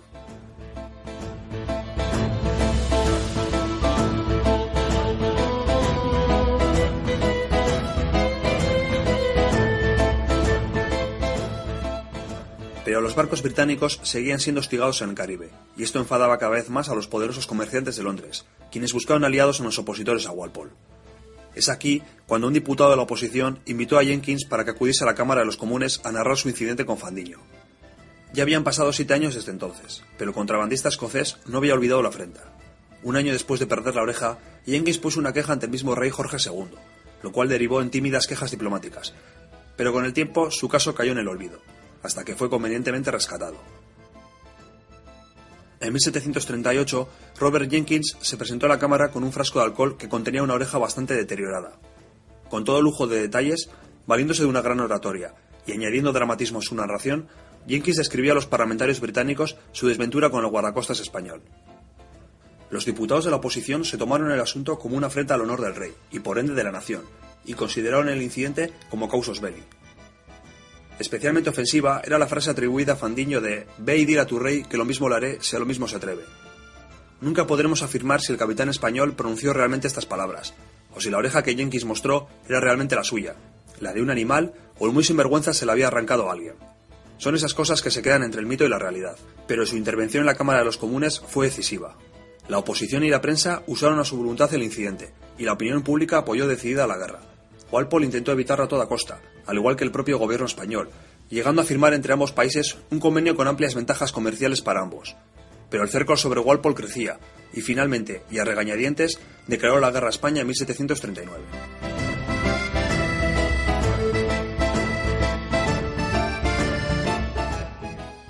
La guerra se desarrolló principalmente en el mar, el mando británico envió una flota al mando del almirante Edward Vernon formada por más de 100 embarcaciones entre navíos de línea, fragatas y transportes. El estado de la flota española en el Caribe era lamentable, y la mayoría de los barcos apenas podían entrar en combate. En total se disponía de 31 navíos y dos fragatas. Los británicos sabían esto y confiaban en una rápida victoria. El embajador inglés en Madrid informó que España era, y cito textualmente, un país carente de amigos extranjeros y de alianzas, desorganizado en sus finanzas, cuyo ejército estaba en malas condiciones y su armada aún peor, y sin ningún ministro de importancia. El gobierno inglés esperaba que la derrota provocaría un colapso español en América y que su dominio colonial se vendría abajo. Por supuesto, ellos ocuparían su lugar, el resultado soñado desde Utrecht. Los españoles, que también sabían de sus limitaciones, jugaron dos cartas que finalmente influyeron en su favor. En primer lugar, para contrarrestar la ausencia de una flota decente, se concedieron numerosas patentes de corso. Desde sus protegidas bases, los corsarios españoles se cebaron en los transportes británicos, cortando sus líneas de suministro. En segundo lugar, gracias a un mejor servicio de inteligencia, el bando español supo pronto de la estrategia de planes británicos y pudo así organizar una eficaz defensa. Desde su base de Jamaica, Vernon logró una pequeña victoria en Portobelo, en la actual Panamá, una base pobremente defendida. Esta victoria fue exagerada por la prensa inglesa, y las celebraciones se sucedieron en Londres. Envalentonado por estos triunfos, Vernon se confió y decidió dar un golpe más importante, Cartagena de Indias. Esta ciudad, hoy en día parte de Colombia, era la más importante del Caribe, pues toda mercancía enviada hacia la península partía de esta base. Conquistarla sería clave para el desarrollo de la guerra. Para ello reunió 186 buques, 51 de ellos de guerra, 27.000 hombres y 2.000 cañones. Aquí es necesario comentar que estos números pueden bailar según las fuentes consultadas, pero se mueven en torno a estos parámetros. De esta forma, Vernon se presentó en Cartagena en marzo de 1741, y había explorado la ciudad previamente, y había juzgado que sus defensas eran muy débiles. La difícil tarea de defender la plaza correspondía a Blas de Lezo, marinero natural de Pasaya, Guipúzcoa, y con más de 30 años de experiencia en el mar.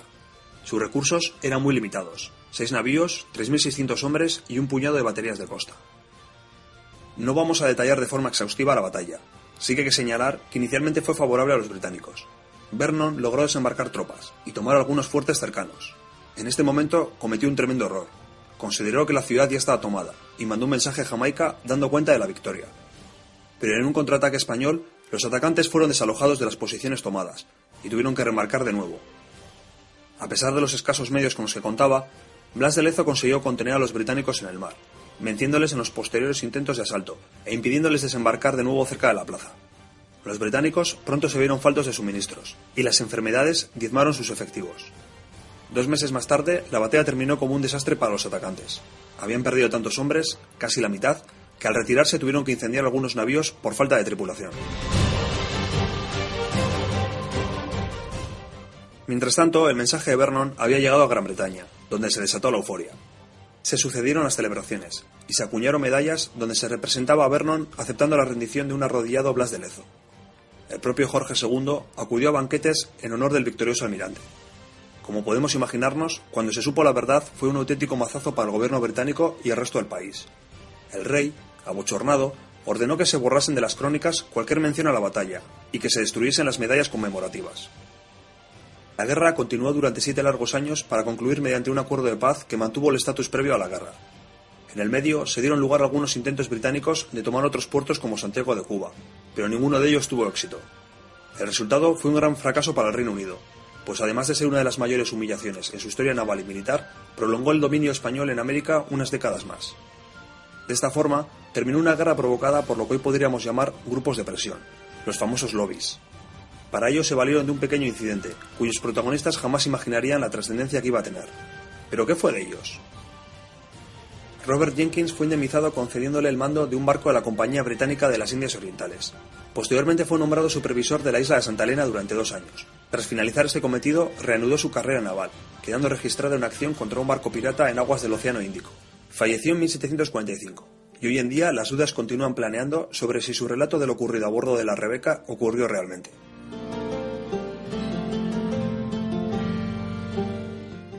Del otro protagonista, Julio León Fandiño, no hay grandes registros. Al parecer, fue apresado por un buque británico en 1742 y enviado a Inglaterra, donde fue encarcelado. A partir de este momento no he podido seguir la pista de este marinero, que sin querer hacerlo desencadenó una guerra. Aunque es aquí donde hay que rectificar inmediatamente, pues la guerra la desencadenaron codiciosos mercaderes y políticos que simplemente usaron al malogrado Jenkins como excusa necesaria para cumplir sus aspiraciones bélicas. Este caso puede que sea la primera vez que se utilizaron los medios de comunicación para influir en la voluntad de la opinión pública. Seguro que los mochuelos estarán imaginando otros casos parecidos, algunos de ellos muy recientes y que siguen de actualidad. Esto nos lleva a la triste conclusión que la forma de hacer política no ha cambiado mucho desde entonces.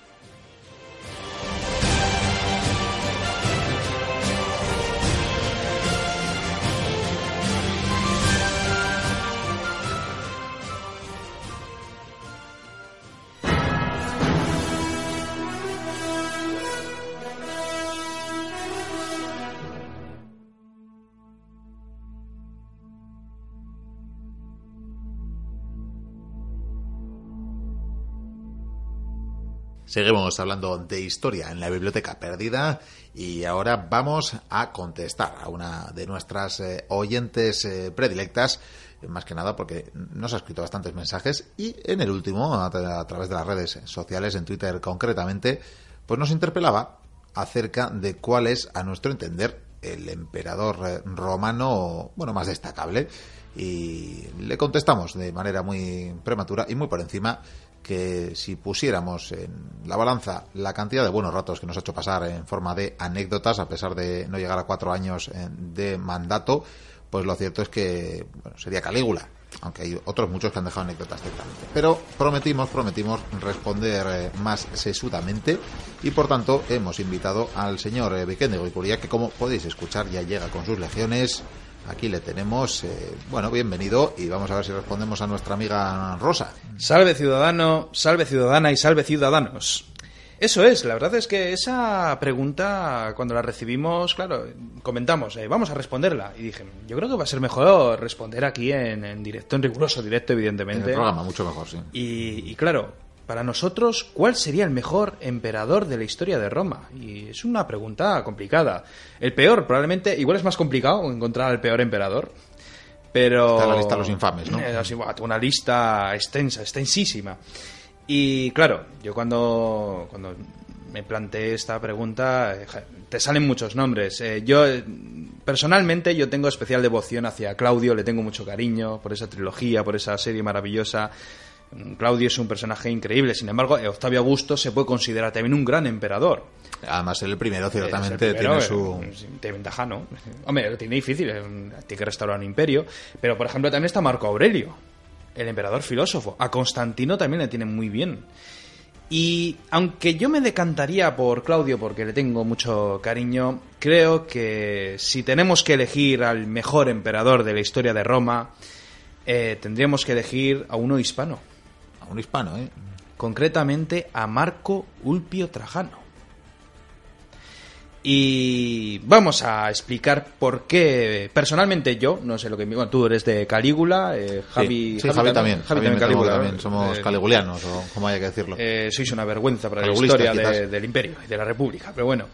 Voy a explicar un poquitín, a ver, muy resumido, porque no tenemos tiempo, evidentemente, qué hizo este señor y, por lo tanto, por qué yo creo que es para mí el mejor emperador de la historia de Roma y, bueno, personalmente en la memoria de los romanos, para todos ellos, el mejor emperador fue sin duda también este señor.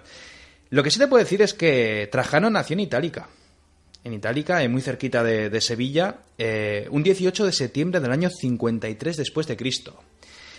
Y este personaje va a reinar desde el 98 hasta el 117 después de Cristo, es decir, que va a gobernar 19 años, lo cual está bastante bien para un emperador. Sí, no, no está nada mal.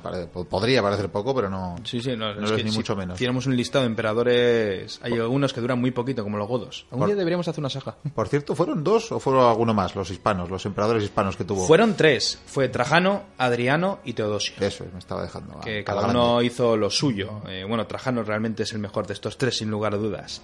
Además, tiene una curiosidad, y es que Trajano, claro, es el primer emperador de origen no itálico. Y de hecho, él comenzó o inició esa dinastía de los Antonina. Y bueno, la casa de, Trajano, pues siempre fue fiel a, la casa, en este caso, de los Flavios. Y desde muy pequeño ya se vio que era un chico trabajador y él lo que hizo fue entrar en las legiones, en el ejército, evidentemente no como un soldado raso, eh, al parecer pues el tío entraría como tribuno o, bueno, en un puesto de, de Destacado, cierta- cuando menos. destacado, sí, de cierta dignidad para el ejército.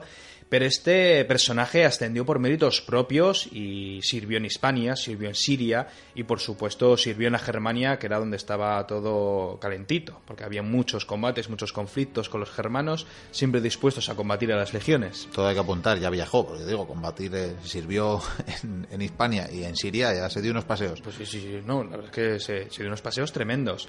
Te puedo decir, por ejemplo, que cuando él tenía 25 años, su padre fue gobernador de Siria.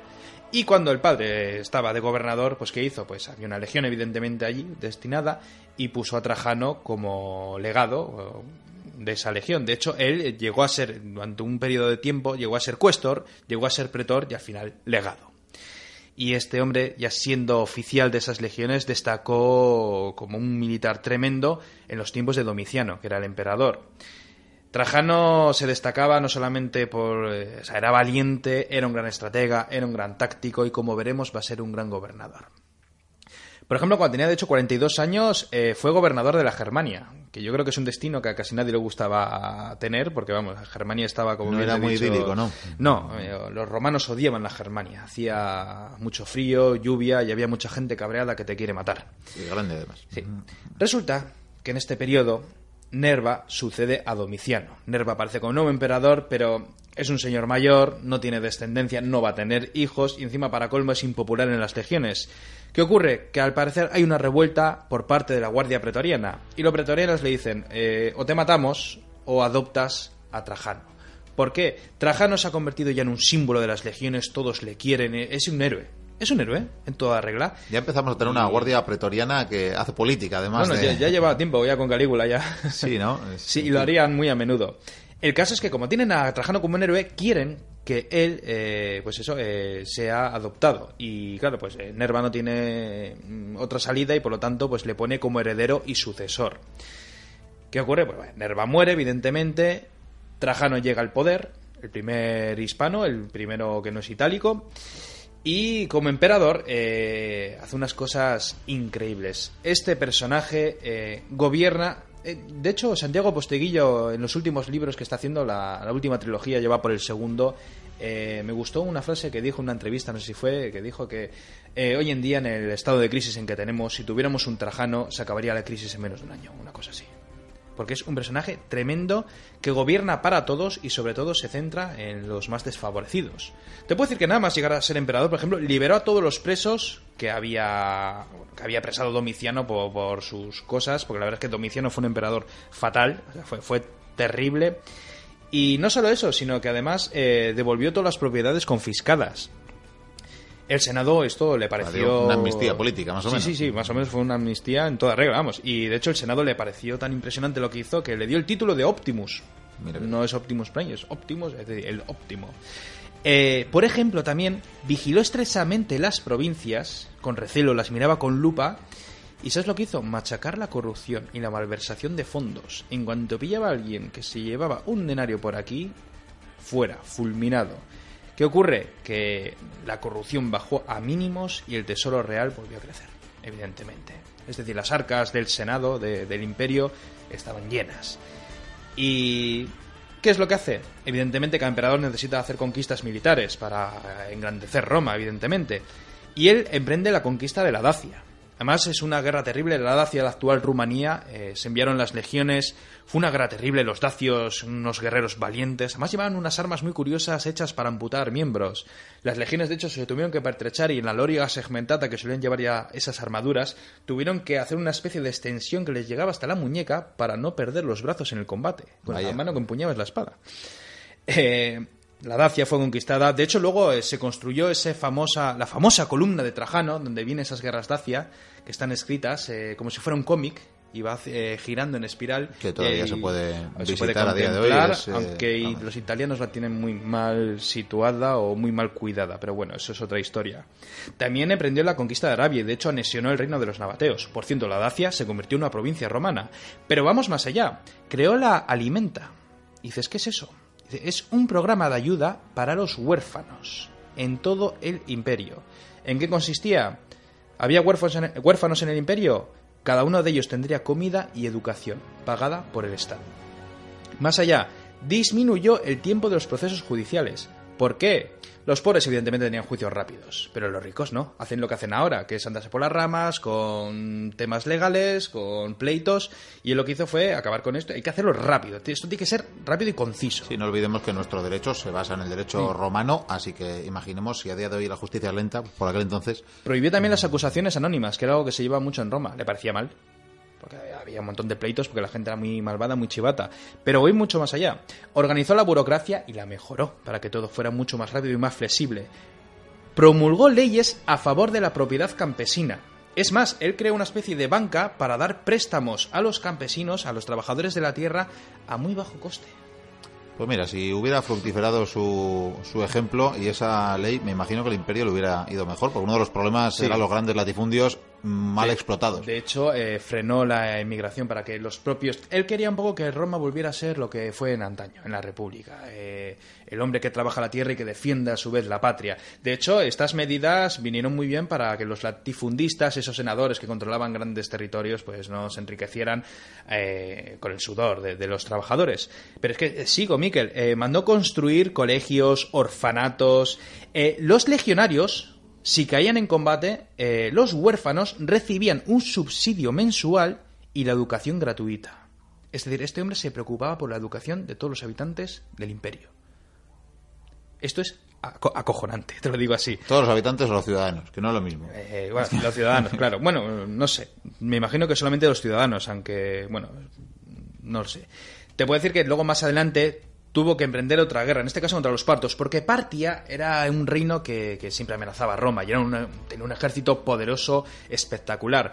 Él no quería emprender esa guerra porque tenía todas las legiones acantonadas sobre todo en la Germania y distribuidas por todo el imperio y no convenía. Sin embargo, los partos consiguieron que eh, quitar al rey de Armenia, que era amigo de Roma, y pues era un rey que les interesaba. Roma, esto lo consideró un casus belli, envió las legiones. ¿Quién comandaba las legiones? Trajano. ¿Qué es lo que hizo? Llegó a Armenia, la conquistó, la anexionó, creo que se convirtió en una provincia, si no me equivoco, con un gobernador o lo que fuera. Fue a Partia, conquistó la capital, derrotó a los partos en innumerables batallas. Sin embargo, los partos seguían huyendo con su ejército, con esa caballería cazafractos, que era una auténtica barbaridad.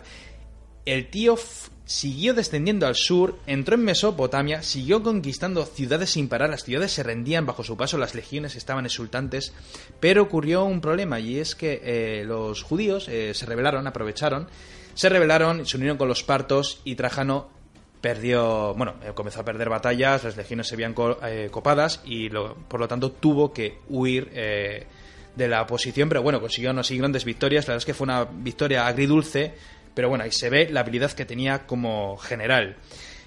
Si tuviera que seguir Miquel, te diría que restauró las calzadas del imperio, embelleció Roma, eh, creó un nuevo puerto en Ostia para que Roma pudiera ser alimentada con ese trigo que, venía sobre todo de Egipto, construyó un foro inmenso, acueductos, amplió el circo máximo, unió Egipto y el Mar Rojo con un canal, fundó colonias por todo el imperio. Vamos, este tío eh, gobernó 19 años y fíjate tú, y me dejó cosas. Fueron muy fructíferos. O sea, en 19 años todo lo que hizo. Cuando murió, antes de morir, eh, por supuesto, dejó que adoptó a Adriano, que era hijo de un primo suyo, y esta final sucedió a Trajano y Adriano siguió como emperador. Y tengo que decirte que Adriano también fue un buen emperador, de hecho ahí está ese muro, ¿verdad? muro de Adriano, sí. Y como ya no nos queda casi tiempo, yo creo que con todo lo que te he contado, la gente ya puede opinar. Bueno, seguramente alguno nos llamará diciendo, no, yo creo que este es mejor, yo creo que este es mejor emperador. Pero bueno, desde aquí ya veis lo que hizo Trajano en 19 años. Sinceramente, una auténtica pasada. Bueno, pues eh, dedicado queda este pequeño espacio que lo hemos dedicado a Trajano, a nuestra oyente Rosa Chacón, que nos hacía esta interpelación en Twitter, y esperemos que esté bien respondido. Y poco más que añadir, pero seguro que con el señor Viquendigo y Curia seguiremos hablando de más emperadores y de más romanos. Eso no me cabe duda. Marcho con las águilas. Marcho usted.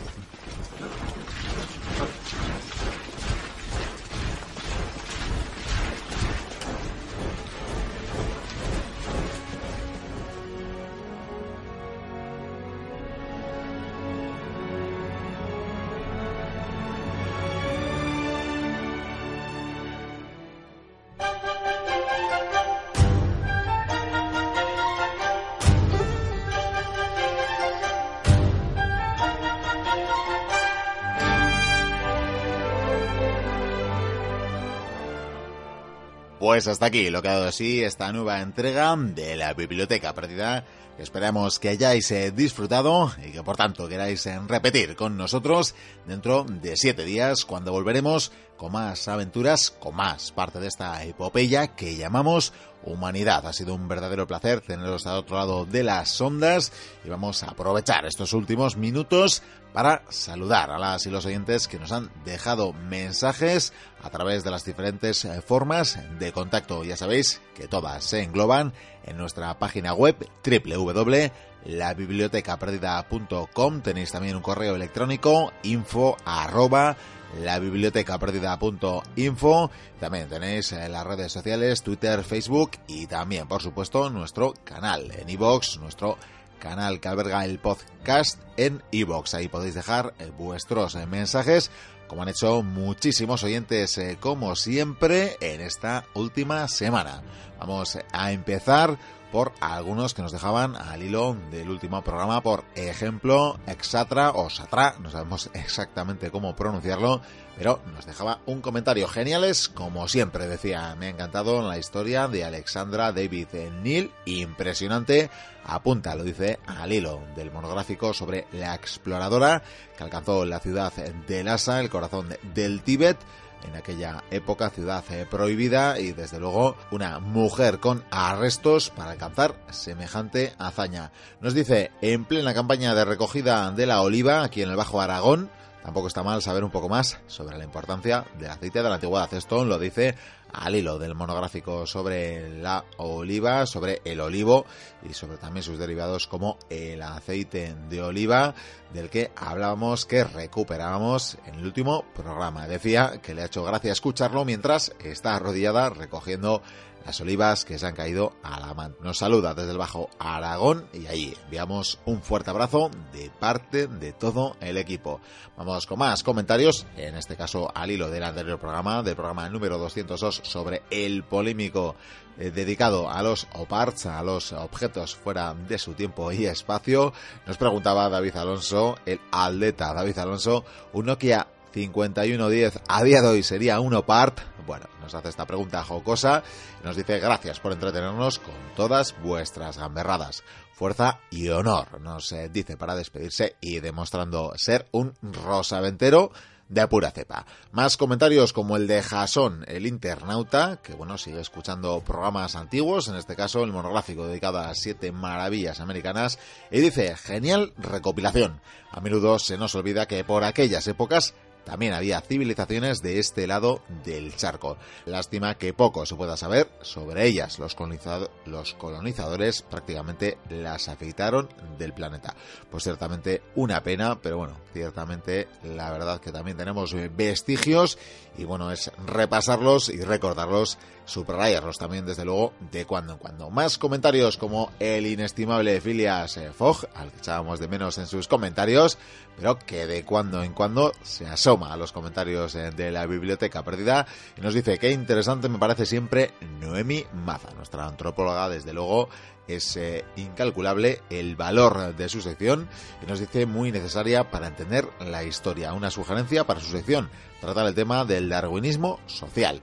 Y otra sugerencia más que nos hace ya para el resto, para el conjunto del programa, el tema de los videojuegos con temática histórica como Imperium y muchos otros. Nos manda un abrazo Phileas Fogg y desde luego se lo devolvemos. La verdad que esto de hablar sobre juegos que abordan temáticas históricas puede abrir todo un filón y le diremos al señor Phileas Fogg que el amigo Vikendigo y Curia estaría no solo encantado, sino encantadísimo de abordar semejante temática, pero que desde luego no la descartamos. También hemos eh, pensado en más de una ocasión y seguro que más eh, de una y un mochuelo estaría encantado y complacido con el tema de abordar eh, sagas de videojuegos como Assassin's Creed, que desde luego se dan un buen repaso por diferentes hechos históricos y nos brindan una oportunidad brillante y magnífica de caminar sobre y entre sucesos históricos de gran relevancia. Nos apuntamos la sugerencia porque desde luego daría muchísimo que hablar reiteramos ese abrazo para Filias eh, Fogg y seguimos con más eh, comentarios como el de Flungos que nos dice qué buena toda esta historia de los emperadores romanos y qué bien explicado. ¿Qué opinión nos merece la serie Roma? Bueno, pues eh, qué le vamos a decir a Flungos sobre la serie Roma. Pues más bien le diremos, creo que ya se lo dijimos por escrito, que en su día le dedicamos eh, una entrega de historias de cine de nuestra sección en la que hablamos precisamente de diferentes películas y series de corte histórico y que menos, como no, a hablar de la inmejorable, de la muy recomendable serie Roma. Así que le invitamos a escuchar esa sección que en su día le dedicamos. Bueno, nos vamos al otro lado del Atlántico para saludar a Meche Torres, que nos dice al hilo del programa anterior, buenísimo, gracias por inspirarme, me encantan las biografías y muy importante siempre recordar los dioses antiguos. Nos dice que hace poco fue una reunión de, bueno, em, rara, dice, apunta de ritual de Hécate y no están tan olvidados después de todo estos eh, antiguos dioses. Del tema del aceite, del tema del aceite nos dice increíble, hasta me han dado ganas de hacerlo, os lo juro.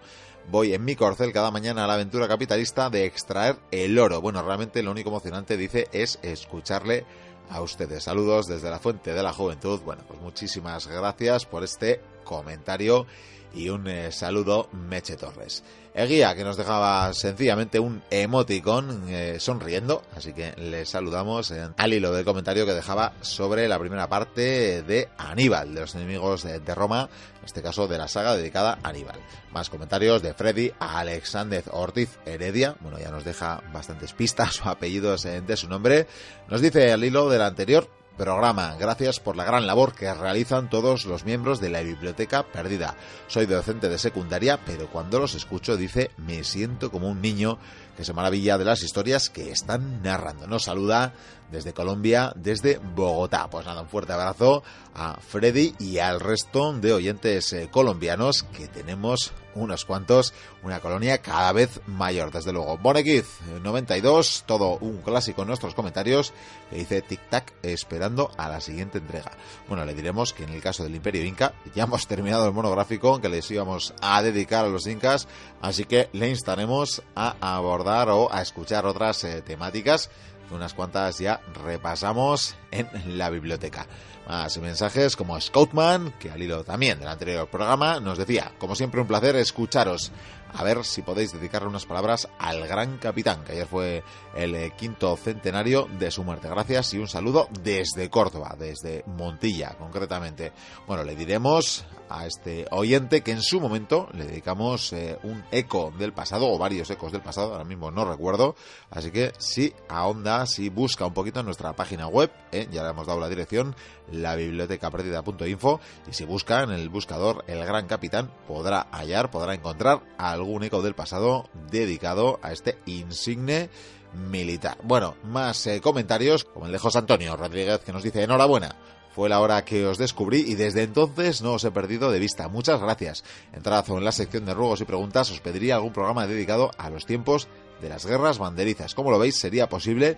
Bueno, pues le diremos que posible lo puede ser, desde luego puede ser, y que estaría muy bien dedicarle un eh, episodio a esta temática que además eh, nos queda bastante cerca, así que por tanto lo apuntamos a las eh, peticiones pero no prometemos, desde luego, responder en eh, cercanía, en proximidad de tiempo, porque es que se nos acumulan las peticiones. No obstante, como bien decimos, estará a buen recado. Nos dejaba, de hecho, otro mensaje, José Antonio Rodríguez, que decía, como me gusta los de la biblioteca perdida, se nota cuando las cosas se hacen con gusto y pasión. Ánimo pareja, lo dice, supongo, por el señor Goy Curía, por un servidor, y ha puesto, ¿cuándo vais a darme el gusto de iros a hablar de las guerras banderizas? Bueno, una vez más insistía lo hacía apenas una hora después que el anterior comentario, como le decimos, lo apuntamos a las peticiones de los oyentes y que no desfallezca, que no pierda la paciencia. Alfredo Río, más comentarios. Enhorabuena por este fantástico audio. Gracias por esas palabras. Luis Martínez, que al hilo del capítulo 1 sobre la reconquista de los monográficos de la biblioteca que ofrecíamos en Evox, nos preguntaba, o nos apuntaba más bien, comentaba que está un poco perdido. Decía, a ver si estos programas ya son repetidos o nuevos. Bueno, por si alguien no le ha quedado claro, lo repasamos de vez en cuando, pero es verdad que quizás no todas las veces que es necesario que en iBox ofrecemos, por una parte, una vez a la semana, colgando el programa los domingos o los lunes de madrugada, el programa semanal, que incluye diferentes secciones, que tiene su presentación y despedida como esta que estamos haciendo en este preciso momento. Pero que luego a lo largo de la semana en Evox y en épocas como la estival en la que nos tomamos unas merecidas vacaciones solemos ofrecer audios extraídos de los programas, secciones eh, sueltas eh, diríamos, es decir, temáticas o secciones que abordan una sola temática y que por tanto esas os, la vamos, os las vamos ofreciendo en iVoox y que a su vez colgamos y ponemos a disposición de las y los oyentes en nuestra página web. Por tanto, siempre podéis encontrarlo en nuestra página web bien ordenado porque se clasifica como programas completos. El resto de las secciones, cada una, siempre tiene también su etiqueta de la sección a la que corresponde. Es decir, monográficos de la Biblioteca Perdida, entrevistas de la Biblioteca Perdida, ecos del pasado, enemigos de Roma, gastronomicón y tantas eh, otras eh, secciones que tenemos. Por tanto, Luis Martínez, a ver eh, si esta vez lo hemos conseguido explicar, esa es la sucesión de los programas y de los audios que podéis encontrar en iVoox. Bueno, Gustavo Cuenca, al hilo de otro audio sobre Aníbal, nos decía, excelente programa, como todos, Níquel, bueno, se equivocaba, imagino, en la N por M, un servidor es Miquel y nos dice su invitario extraordinario. Suponemos que en este caso se refiere al señor eh, Goy Curía y bueno, nos dice que discrepa con él en preferencias, que para él Alejandro es el mejor general de todos los tiempos.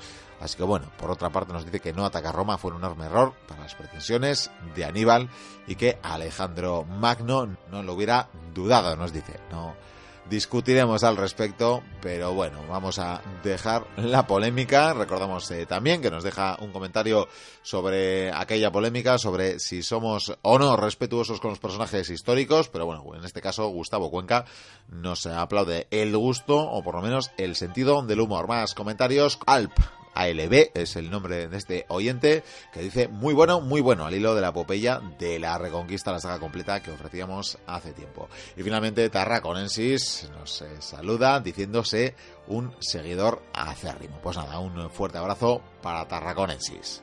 Nos damos un breve paseo por ejemplo, Nando Piedad en Navarro, que hablaban al hilo de un retweet que lanzamos sobre cierta serie de animación que nos ayudaba a comprender la historia y que por lo visto unos cuantos oyentes han eh, valorado o han querido recordar. Rubén RS que nos citaba diciendo muy interesante esta nueva entrega de la Biblioteca Perdida sobre la Reconquista. Bueno, pues un eh, saludo muy fuerte. Otros oyentes como Licencia Histórica, Ceferino Cervera, Gustavo Alejandro, los amigos de Rumbo a la Historia, que también empezaban a seguirnos, eh, Sergio, Sergio Alejo en este caso, y bueno, los amigos de Rumbo a la Historia que nos citaban también humorísticamente, ya les prestaremos a Vikendi, ya lo veremos, Lucifer López y otros que han empezado a seguirnos, o David, que dice, y nos sonroja desde luego, aunque él diga lo contrario o nos pide lo contrario, pero dice, es uno de los pocos programas, al hilo de la biblioteca perdida, que dice ha sabido recuperar el estilo del gran Juan Antonio Cebrián. No os pongáis colorados, nos dice, pero la verdad no podemos evitarlo porque son palabras mayores mentar al maestro para compararnos de lejos siquiera con su magna obra, con todo lo que nos legó, con todo lo que nos dejó la voz eh, y la sabiduría del inestimable, del siempre recordado Juan Antonio Cebrián. John eh, Manterola, que nos preguntaba, que hay su equipo, yo quería preguntaros por los podcasts del vizcaíno que me flipan. ¿Hasta qué punto están basados en crónicas reales? Bueno, pues esta pregunta nos la ha hecho más de un oyente. Le diremos que viene a ser una suerte de novela histórica. Son eh, sucesos ficticios integrados, incluidos o desarrollados, narrados en el transcurso de sucesos reales eh, de la historia. Por tanto, lo que podría ser cualquier novela histórica al uso, cualquier novela histórica que podamos encontrar en el mercado literario, y eso es lo que ha dado de sí la imaginación del compañero Vikendi Goikuria.